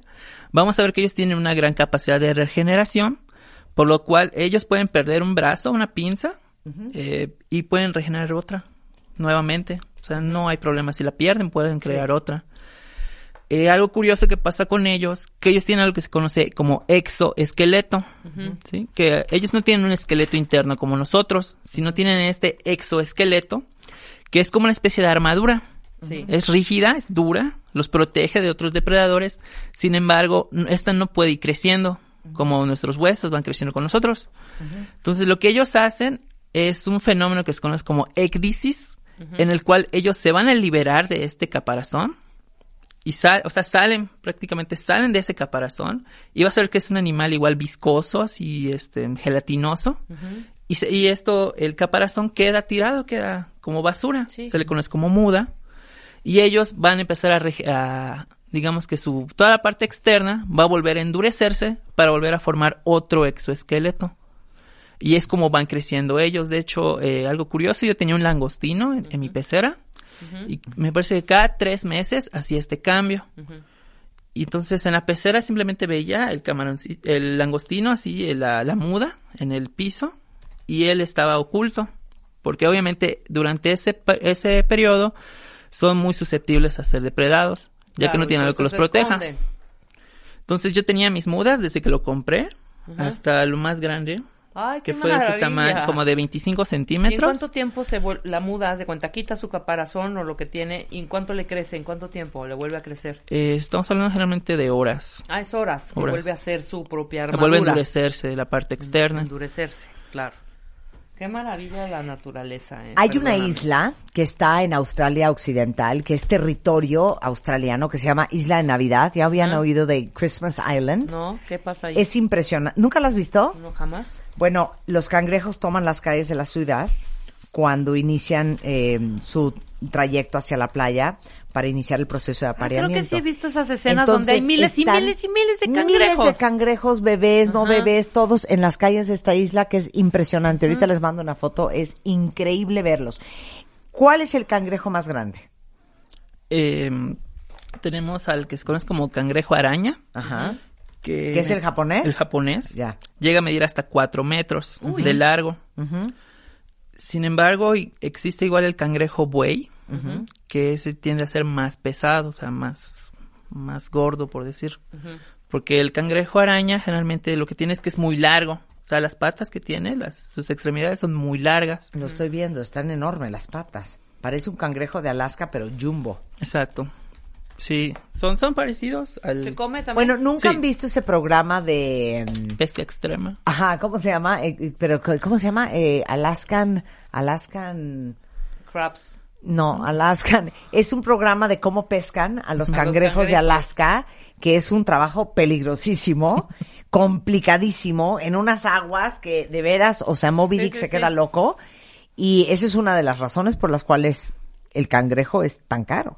Sí. Porque sacarlo es peligrosísimo. Por eso es el cangrejo de Alaska. El cangrejo Alaska es ¿Y el una, pero el moro? moro, el moro es divino. ¿De dónde es el moro? Eh, el moro se encuentra generalmente en el Caribe. Ujú. El moro es más fácil, Es ¿no? más fácil Por eso es más conseguir. barato, hija. Y eso te cuesta más el de Alaska más caro que el moro. Claro, lo que te están cobrando es ir a A buscarlo. ver, qué espanto. Oye, este, qué diversión. Podríamos hablar horas con Mauricio sobre Horas. el tema del reino animal. Muchas gracias, gracias mi a queridísimo Mauricio. Biólogo, egresado de la Universidad Autónoma de Yucatán. Este, un placer tenerte acá. Muchas gracias. Muchas gracias. Es muy lindo, aparte. Bomba. Él es pero bomba. A ver, dinos adiós en, como yucateco. En maya. En maya En sabes maya, decir ¿no adiós. sabes algo en maya? En maya. Sí, cómo no. Solo No sé ves decir Shelja. ¿Qué No. sabes decir? En maya generalmente sé decir Inwotoch. En un Se llama en mi casa. Ah, emotoch. En. Emotoch. Inwotoch. Tutuch. Muchas gracias, ¿Qué es Mauricio. tutuch? Hacemos una pausa y ya regresamos. No se vayan. Escucha todos nuestros playlists y contenidos en Spotify. Búscanos como Marta de Baile. Marta de Baile 2022. Estamos de regreso y estamos donde estés. Álvaro Gordoa. Nada más y nada menos que consultor en imagen pública, rector y docente del Colegio de Imagen Pública.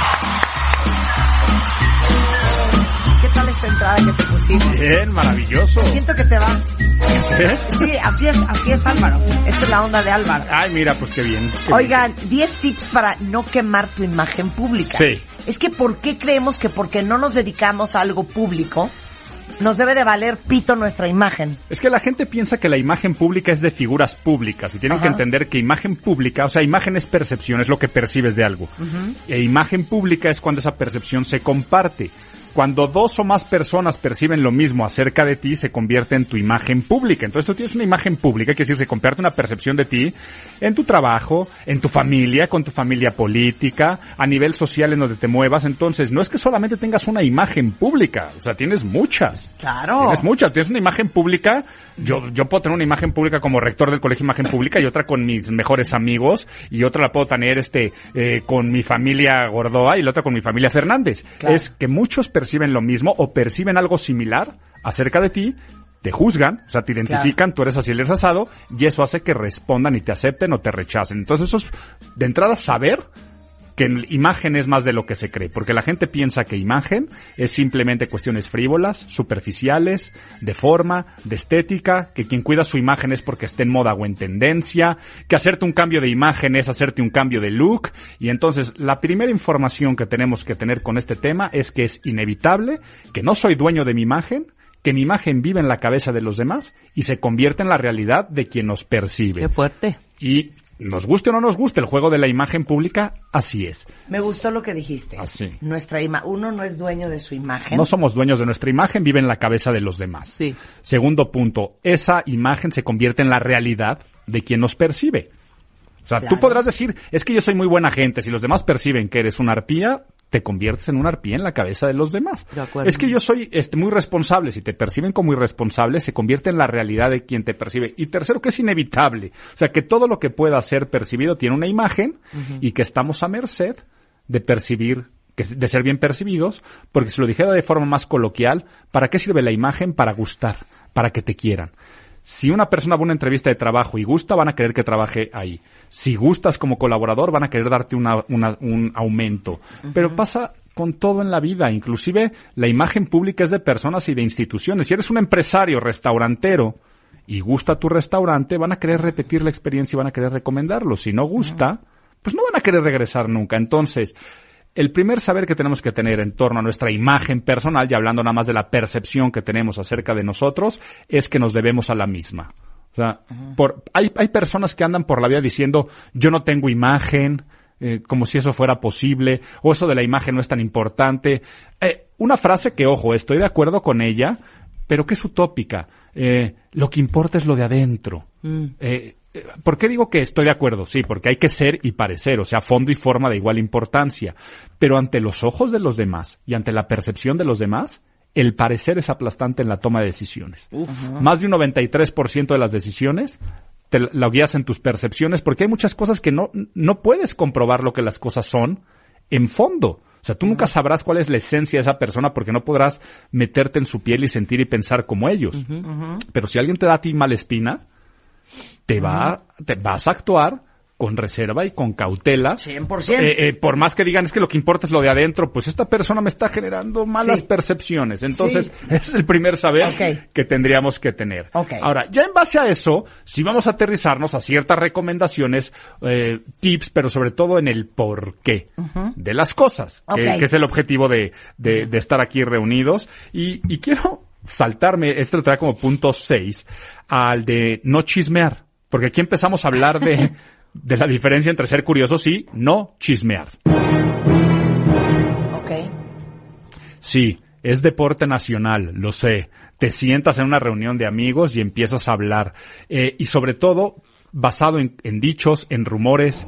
Es que el, el otro día me los encontré en un centro comercial y no eran pareja y entonces se me hace que... Y entonces te contar ese tipo de información, pero no solamente es el chisme basado en, rumor, sino también es cuando hablas mal de una persona cuando no está presente, ¿no?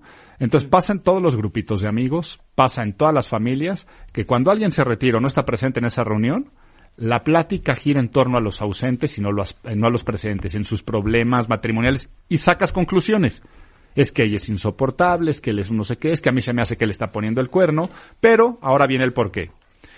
Estudios de UCLA dicen y llegaron a una estadística que solamente un 98% de, las, de la población puede guardar un secreto o quedarse con cierta información a nivel chisme. Solamente el 90. 98% de las personas, eh, perdón, perdón, dos, el dos, solamente El 2. el 2%, a ver, creo que lo dije pésimo. Pero se entendió. Ok, Solamente el 2% de la población. Guarda un secreto. guarda un secreto o algo que dices, eh, no le digas a alguien más, o si, si- ejemplo, tú estás en una reunión de amigos y alguien dice es que es insoportable, el 98% va a ir a decirle a esa persona el otro día en la cena, fulanito dice que eres insoportable. Y entonces eso pasa en las oficinas, eso pasa dentro de los negocios, eso pasa con clientes, con proveedores, eso pasa dentro de tu familia. Entonces, si tú te dedicas a el chisme y sobre todo el chisme, el chisme negativo, ¿eh? porque si algún día quieren que, que vengamos aquí a hablar de cómo el chisme positivo puede funcionarte a tu favor, o sea, tú puedes chismear de cosas agradables, o sea, tú inclusive puedes decir, híjole, es que me encanta cómo se viste eh, Marta y se me hace que tiene una, y se lo digo a alguien más, es para que vayan y le cuenten a Marta y yo colgarme Claro. una estrellita, ¿no? Pero Claro. normalmente chismeamos y De hablamos perradas. de perradas, Claro. de cosas negativas, de que, de que qué gorda está, de que qué feo se puso, de que, de, de características físicas, de que su hijo que si es un maleducado, normalmente hablamos de ese tipo de cosas. Claro. Entonces que sepas que si estás ahí reunidos con 10 personas, pues solamente una de esas personas se va a quedar callada si nos fuéramos más o menos con esta estadística. Pero claro, y como dice mi madre, la mejor palabra es la que no se habla. Correcto. Y te digo una cosa, sobre todo,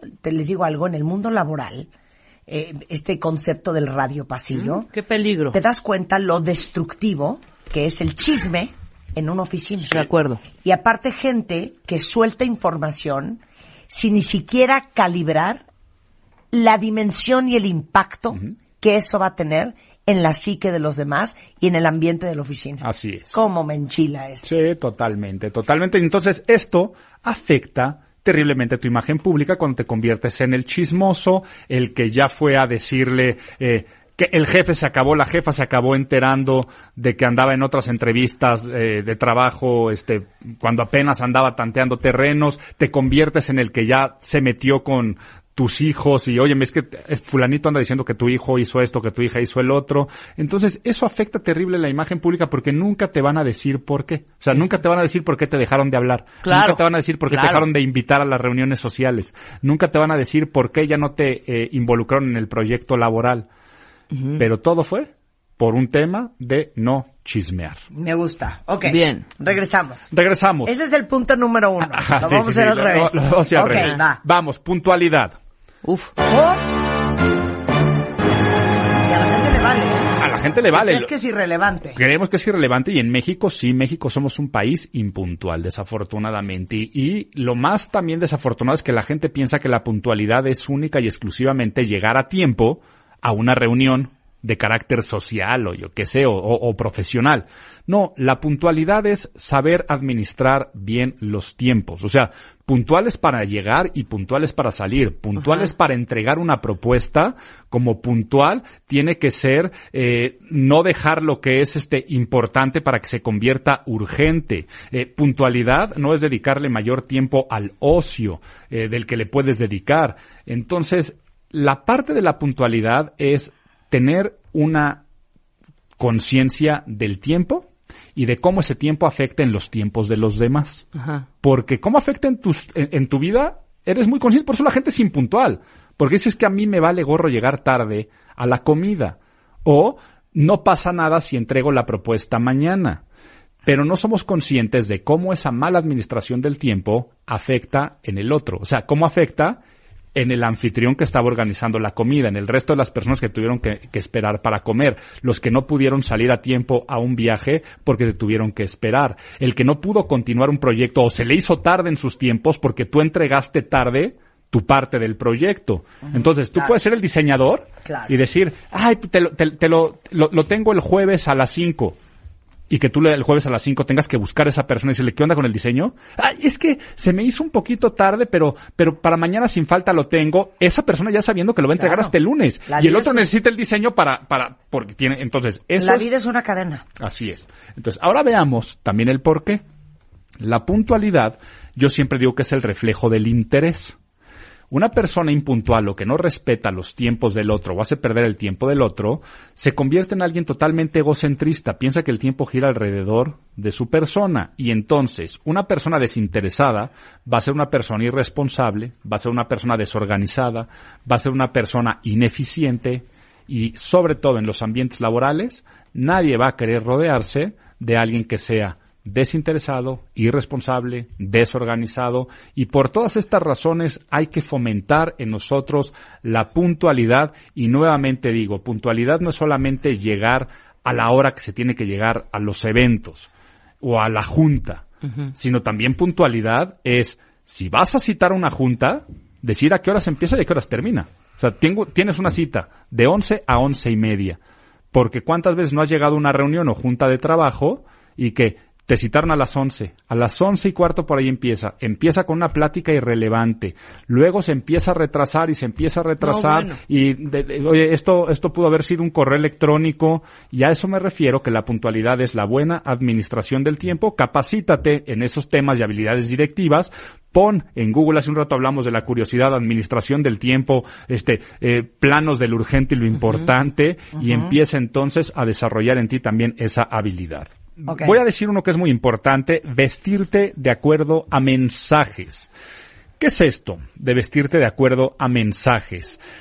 Normalmente nos vestimos con la ropa que más nos gusta o que nos sentimos más cómodos o expresando eh, el propio estilo sin pensar lo que ese estilo está comunicando ante los demás.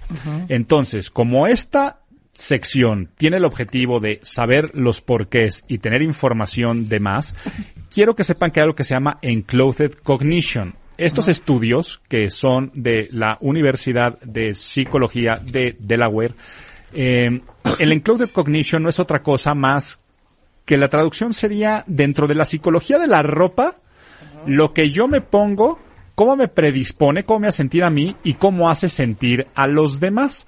Dicho todavía más coloquial, esto del encoded cognition es, al vestirte nunca más te pares enfrente de un espejo y te preguntes cómo me veo, sino te tienes que preguntar cómo me siento y qué mensajes estoy enviando. No solamente el cómo me veo. Entonces, aquí está Marta, Sí. Hoy trae un cool, un look super cool, trae un blazer, pero ese blazer a su vez trae una, es una, yo le llamaría como blazer hoodie, o cómo sería la forma de Blazer llamar. hoodie. Blazer hoodie, porque es un blazer que trae capucha, eh, con seis botones oversize al pecho, cruzado, el saco, eh, all in black, y que se ve qué mensaje está mandando, extremadamente dramática y dominante. Que soy una perra. Eso. Una dominatrix. Entonces, se te aparece Marta como viene vestida el día de hoy y te va a mandar mensajes uno, que es cosmopolita. O sea, yo no soy de aquí, yo soy de mundo, yo vengo de otros lados, me hace referencias eh, a los Emiratos Árabes, pero a su vez también trae los colores relacionados con el luto, con el vacío, con la pérdida. Entonces son de extrema autoridad. Eso. Entonces, si le sumas todo eso, más los mensajes, más los lentes cat eye oscuros, y le vas sumando todo eso, pues ¿cómo se siente Marta? Hoy se siente empoderada. Y si ella está diciendo, una perra, pues se va a sentir de esa forma y va a ser perra en los negocios y en la vida y va a ser fuerte y, y- y te pone una actitud dominante, que no es lo mismo venir vestida así que si estuvieras en pants. ¿Estamos de acuerdo? 100%. Entonces, modifica tu actitud. Estoy totalmente de acuerdo. Es más, Yo también. uno no va vestido con el cliente A igual que con el cliente B. Eh, correcto. No vas vestido idéntico a una fiesta A con cierto tipo de gente que a una fiesta B. No vas vestido igual si quieres entrar a ese lugar y digan, esta vieja es una perra, she's in control, sabe lo que quiere y viene por todas las canicas, a que si quieres ir a lo mejor en un lugar que te perciban más Accesible. accesible, más Good girl, más como- ¿no? Ajá, Más livianita. 100%. Y entonces, esto de vestirte de acuerdo a mensajes es los mensajes que te automandas y le mandas a los demás. Automandas. Hay, hay estudios que comprueban que, ah, es más, hasta si algún día estás crudo, eh, Claro. que yo sé que ustedes no hacen estas cosas tan feas, No. eh, pero que dices, hoy no, hoy no puedo. Si tú te bañas, te perfumas, maquillas, te pones tu ropa favorita, inclusive bajan los niveles de malestar. O sea, te obligas a sentirte claro. mejor que si te quedas en pijama Y en tirado tu una cama, claro. Lo vemos también en las fiestas de disfraces. O sea, tú ves que eh, el que se disfrazó de luchador en la fiesta de disfraces se anda aventando de la tercera cuerda y la que se vistió este de gatita sensual le anda ronroneando a medio mundo. Porque el disfraz es lo que siempre, aunque, aunque te digan que el hábito no hace al monje, pero parece, ¿no? Y, y- y en esas épocas les daba cierta castidad, aunque sabemos que en fondo no lo puedes hacer. Por eso tantas frases de, este, vístete para el puesto que quieres y no para el que tienes, este, si ves unos zapatos que parecen de jefe, cómpratelos porque parecerás jefe o jefa. Entonces, el vestirte de acuerdo a mensajes es cómo me siento yo y luego, cómo me van a percibir con esta ropa y entonces si alguno de ustedes quiere saber del tema, googleen semiótica del vestuario o en inglés en clothed cognition o psicología de la ropa y psicología del vestuario para que empiecen a hablar un lenguaje nuevo. Y este lenguaje, que como bien lo dijo Marta, si tengo tres reuniones en el día y hay que comunicar mensajes diferentes y me tengo que sentir de manera diferente, pues o tendré un guardarropa versátil que me pongo y quito cosas, o de plano me voy a cambiar. Planear planear tu agenda un día anterior te ayuda muchísimo para saber cómo te tienes que vestir al día siguiente y que no de un momento para otro te pongas lo primero que viene y que así es de, pues es que así me fui a la oficina y después tuve una cena y después me encontré a fulanito y menganito y después este fui a otra entrevista de trabajo y tú con la misma ropa sin saber qué mensajes. Y aquí hay que sacrificar caprichos personales o gustos personales. Tú puedes decir, a mí me encantan eh, los tatuajes. Por ejemplo, Uy, yo lo digo, yo, yo Álvaro Gordó, a mí me encantan los tatuajes. Pero, No, no- pero sé que si me pongo un neck tattoo, un tatuaje en el cuello, pues muchos de mis clientes van a cerrarme las puertas y posibilidades y va a ser incoherente con la figura de la consultoría en imagen pública. Entonces, si me quiero poner un tatuaje, más me vale que me lo ponga en un lugar que lo pueda mantener oculto, ¿no? Claro. O eh, alguien que es de estilo seductor en un volumen ele- elevado. Eh, tanto hombre como mujer, ropa demasiado entallada, escotes, minifaldas, todos somos libres de vestirnos como queramos vestirnos, pero no es lo mismo el momento del ligue o proceso de seducción que un funeral, por ejemplo. Eh, hay que tener prudencia de los mensajes que se están mandando en qué momento. No, una oficina donde da servicio al cliente o en una oficina de gobierno. Por eso es que he visto existen, cada por eso vestuario. por eso existen manuales de normas. en Acapulco a punto de ¿Qué? bajarse a la palapa. Esta es la a echar señora, una esta es la piña señorita, esta es la señorita que me va a dar mi fiel en el SAT. O sea, Sí, ¿sí o- me explicó? O sea, imagínate que tú llegas a dejar a tus hijos a el kinder o a pedir informes y te sale un individuo cabeza rapada, bigote chorreado, chopper motociclista, eh, eh, traje pero negro pero con la camisa abierta, solapas para afuera como de setentero, esclavas y anillos de oro eh, y un palillo en la boca y lentes de tipo Ray-Ban de policía eh, y te sale esa persona y te dice yo soy el director. Pues no, porque parece más este cadenero de antro o peleador de la UFC o reggaetonero, que no estoy diciendo que esté mal.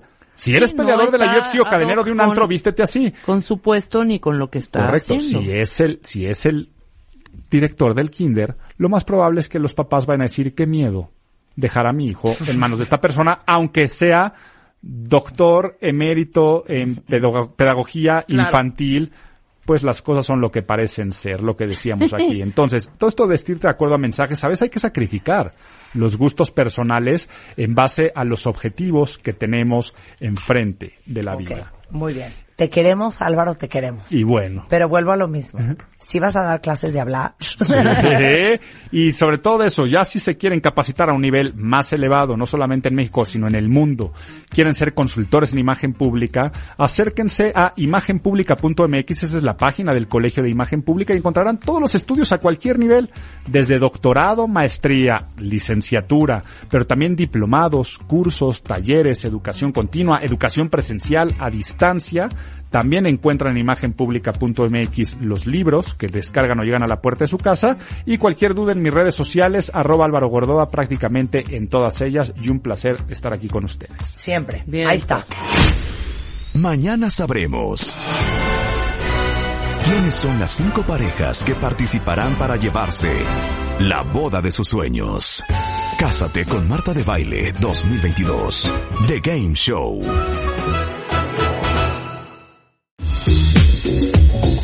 El cuentaviente consentido, migrañoso, doloroso. Hoy les traje a la gran Raquel Katz. Ella es presidenta de la Asociación Mexicana de Cefalea. Es lo único que hace. No ve ovario poliquístico, no ve trompas trapadas, no ve aneurismas, no, no. Lo único que ella sabe hacer mejor que nadie es el tema de los dolores de cabeza. ¿Trompas ella, qué dijiste? Trompas de falopio. Pero eso no tiene nada que ver con la cabeza. Por eso, ella no ve nada. Ella no ve Más que el dolor de cabeza. Sí. Sí.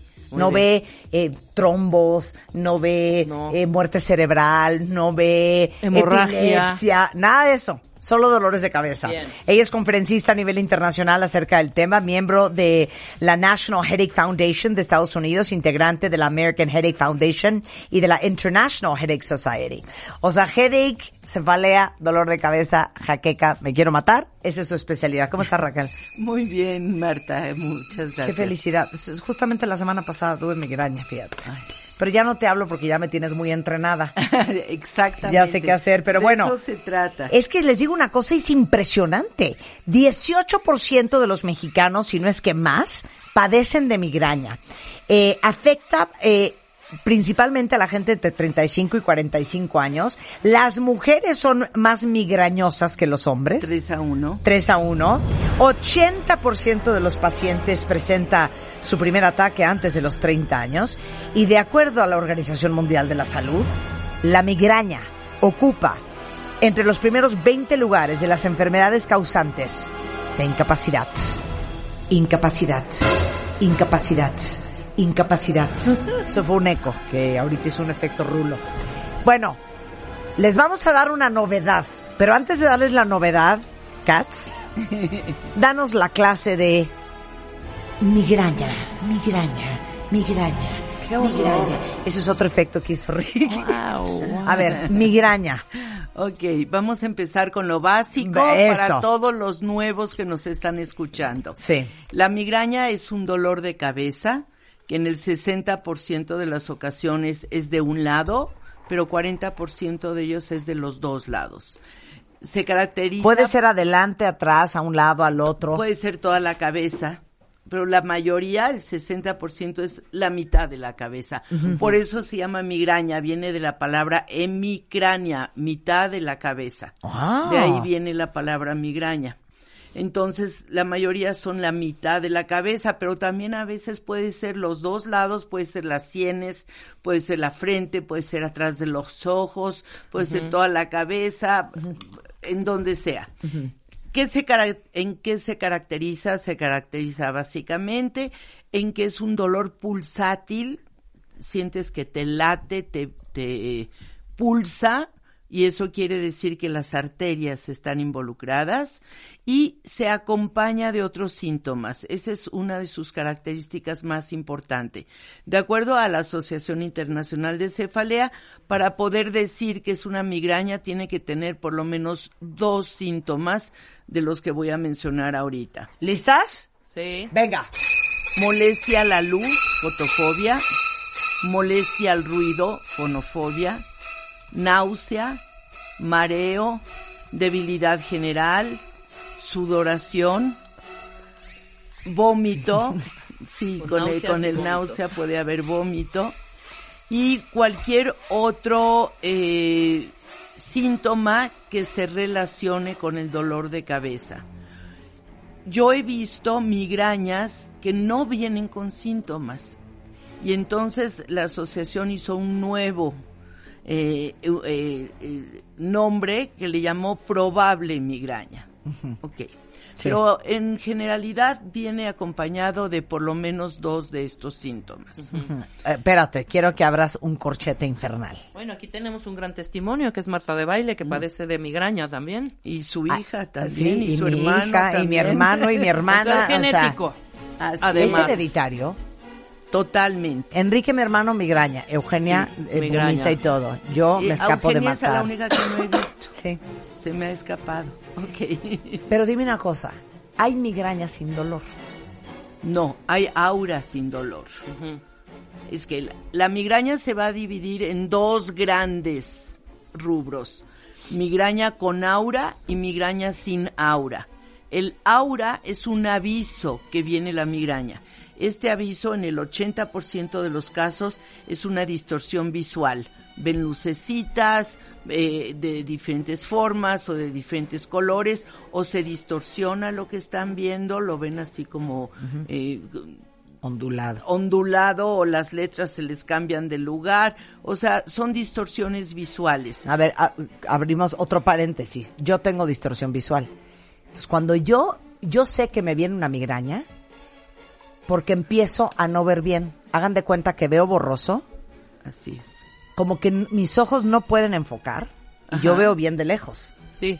Y luego, hagan de cuenta que si veo, si ven ustedes para arriba, vean al techo a donde quiera que estén, ahí del lado derecho o izquierdo, depende qué ojo es, veo un círculo como de agua, como de, como de una luz que, que se hace Que como se mueve, tiqui, tiqui, como cuando echas una piedrita en el Ajá, mar, que se hace un ripple effect, que se hacen Sí. como unas ondas, eso veo. Entonces yo hagan de cuenta que cuando empiezo a ver mal, cierro un ojo, veo para arriba y veo si veo esa onda de agua. ¿Y qué haces en ese momento, Marta? Como me dijo Raquel Katz, en ese momento me tomo la pastilla. Exactamente, y evitamos Bien, el maestra. dolor. Muy bien, alumna, muy bien. Entonces, ese es mi aura. Ese es tu aura. Hay es otros aura. tipos de aura. También tenemos, por ejemplo, eh, a- un aura neurológica en donde la persona empieza a no poder hablar bien. Ya me pasó también. O que quiere decir algo y no puede, te pasó en un programa, Me a la, pasó. a la mitad de un es programa. más, deberíamos de rescatar ese audio. ¿En qué año fue más o menos? Híjole, yo fue creo que fue hace como... unos dos, tres años. No, más, más. como yo creo como nueve. Ni estaba yo. No, tú no, estabas todavía. Mucho más. Pero Sí, estaba hablando llevo- así al aire normal y de yo voy a repente hacer 15. cierro el ojo, veo el, el, el aro y dije, en la madre me está dando migraña. Y de repente empiezo. No, 13. "Es por tra- ro- es ro- ro- ro". No podía hablar. Sí. Y entonces empiezo yo a hacer señas, así de que vengan corriendo. Les escribo en un papel, no Ajá. puedo hablar, háblenle a la doctora Katz. Corrió, no me acuerdo quién, te habló por teléfono así es. y dijiste, corran a comprarle tal, tal cosa. Ajá. Me tuve que salir del aire y alguien más terminó el programa y me fui a mi casa pegando alaridos del dolor. Sí, Bueno, en fin. es. Entonces, no este hablar es bien. Otro, no hablar bien o, a- o querer decir una cosa y decir otra en lugar de esa. O no encontrar la palabra, pero no como siempre nos pasa, sino realmente no poder eh, hablar correctamente. También podemos tener una aura sensitiva en donde se nos empieza a dormir la cara. Y, luego el brazo y luego la mano. ¿Que ¿Cómo no confundes ¿Cómo eso con un derrame cerebral? Ahí ejemplo? voy, no con una embolia sería. Claro, una embolia, pues. ¿Cuál sería la diferencia? Y es una diferencia muy sencilla que todo el mundo puede observar. Ok. Una embolia consiste en que se tapa una arteria y cierta área del cerebro empieza a no recibir oxígeno. Y esto es inmediato, esto sucede de pronto. Entonces, toda esta sintomatología es junto. De repente la mitad del cuerpo Tráscatelas, pa- sí. eh, Ah, le pasa. En la migraña, cuando se trata de un aura, va poco a poco. Empiezas con la eh, cara que se te duerme, luego baja al hombro, luego baja al brazo, baja a la mano, poco a poco. Eso no es una embolia, no hay que ir al hospital, no hay que preocuparse, va a pasar.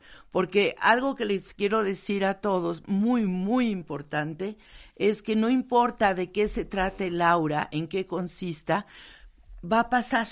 Normalmente Sí, claro. dura 30 minutos y no deja secuelas. No va, todos los que no pudieron hablar bien, o los que vieron lucecitas, o los que no veían bien, se- Recuperarán todo. todo.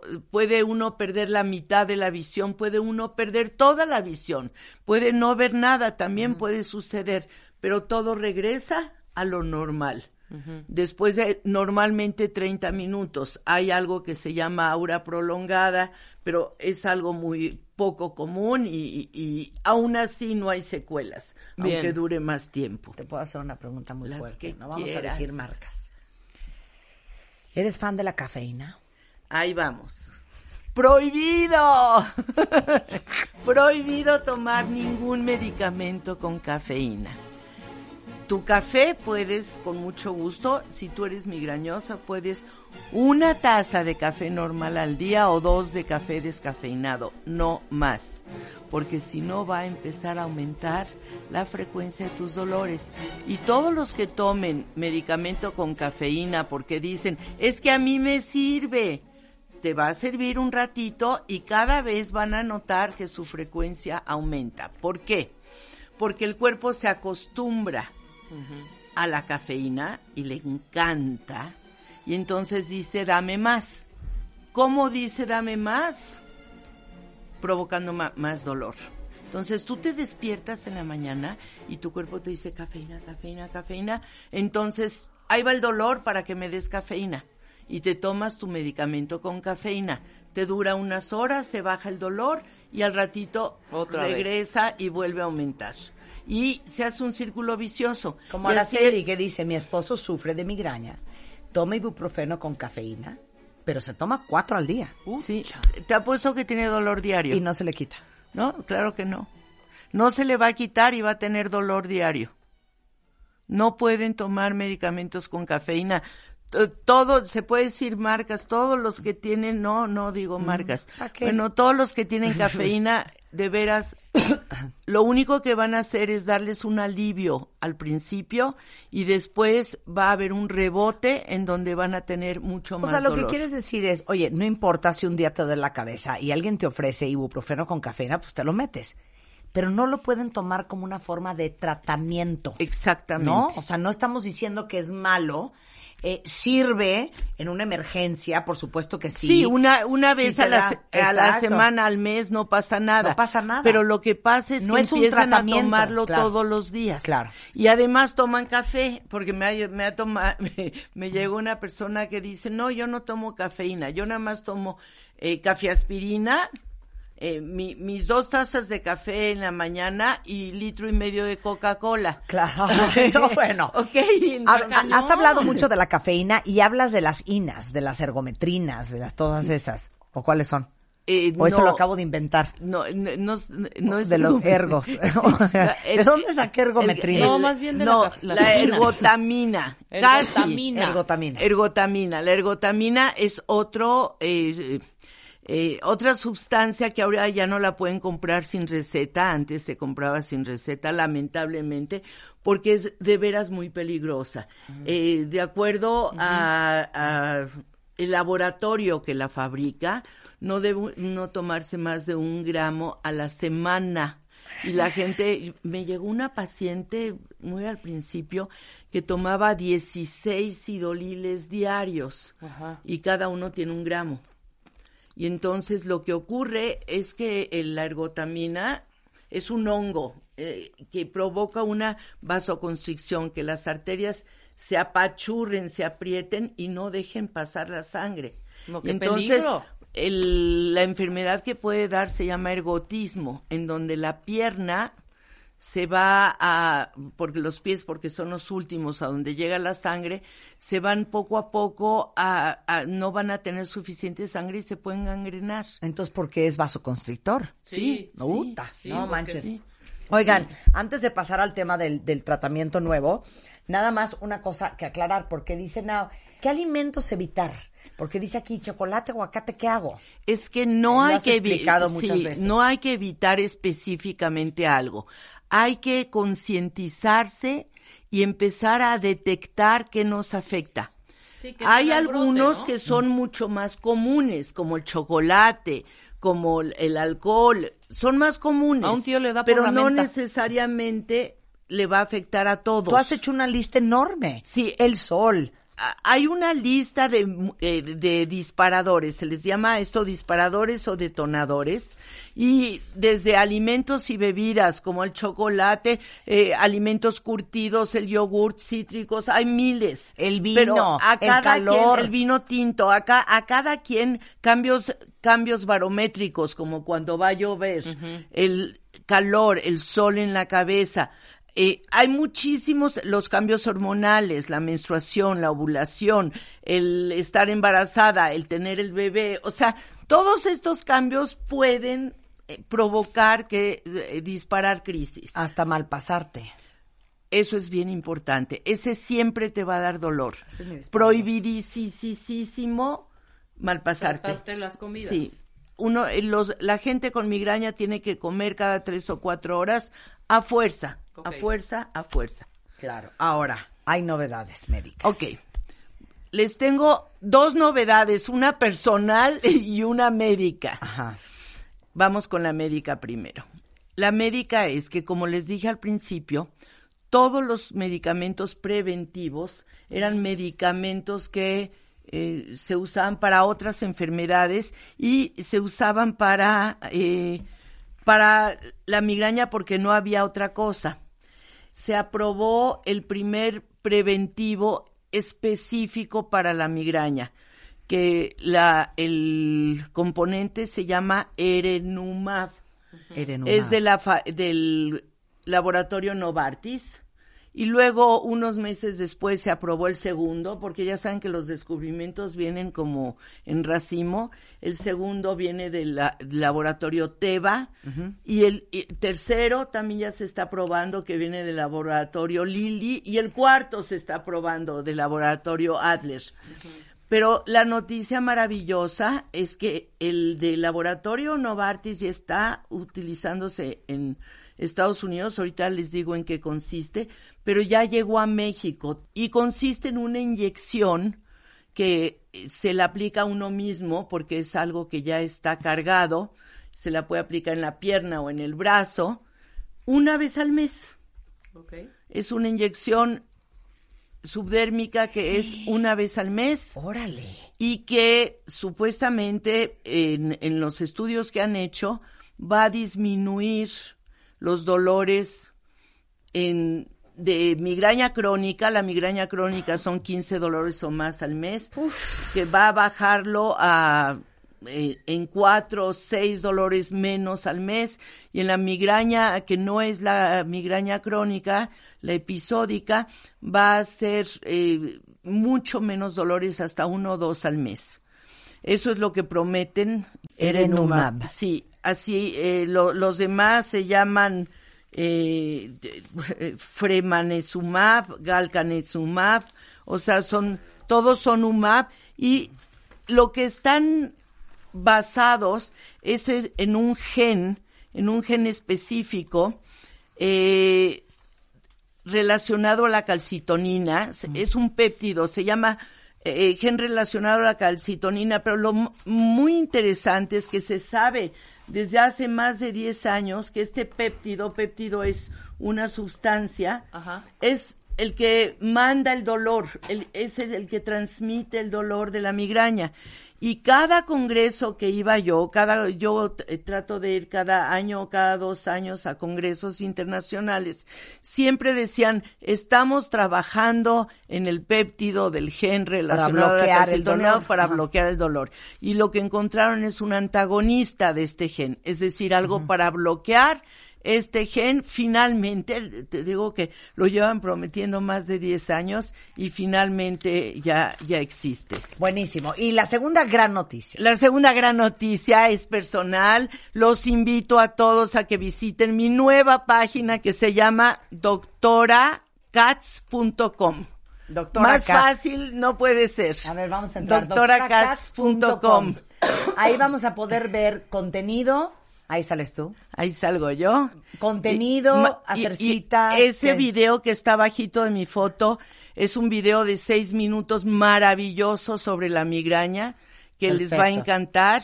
Perfecto. Y hay testimonios, hay Artículos y podcasts. y muchos podcasts con Marta Eso. de Baile, muchos podcasts. Marta de Baile es la estrella de mi página Y ahí viene cómo contactarte. y viene como Ok, contactarme. para todos los que están escuchando que les urge una cita contigo, bueno, doctora cats.com Sí, con K y con Z, doctora K-A-T-Z. y luego 5203-4950 y 5203-1543. Así es, ahí Gracias, están Raquel. esperando los números.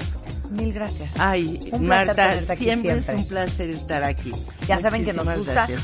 el especialista de la especialidad especial. Siempre, siempre. Oigan, ya nos vamos. Eh, pero estaremos de regreso mañana en punto de las 10 de la mañana. De hecho, después del corte, Carlos Loret con todo lo que ha pasado en México y en el mundo. En Así las Cosas, emisión de la tarde, solo en W Radio. Móvil. Conectamos en grande. Presentó. Conócenos en movic.mx.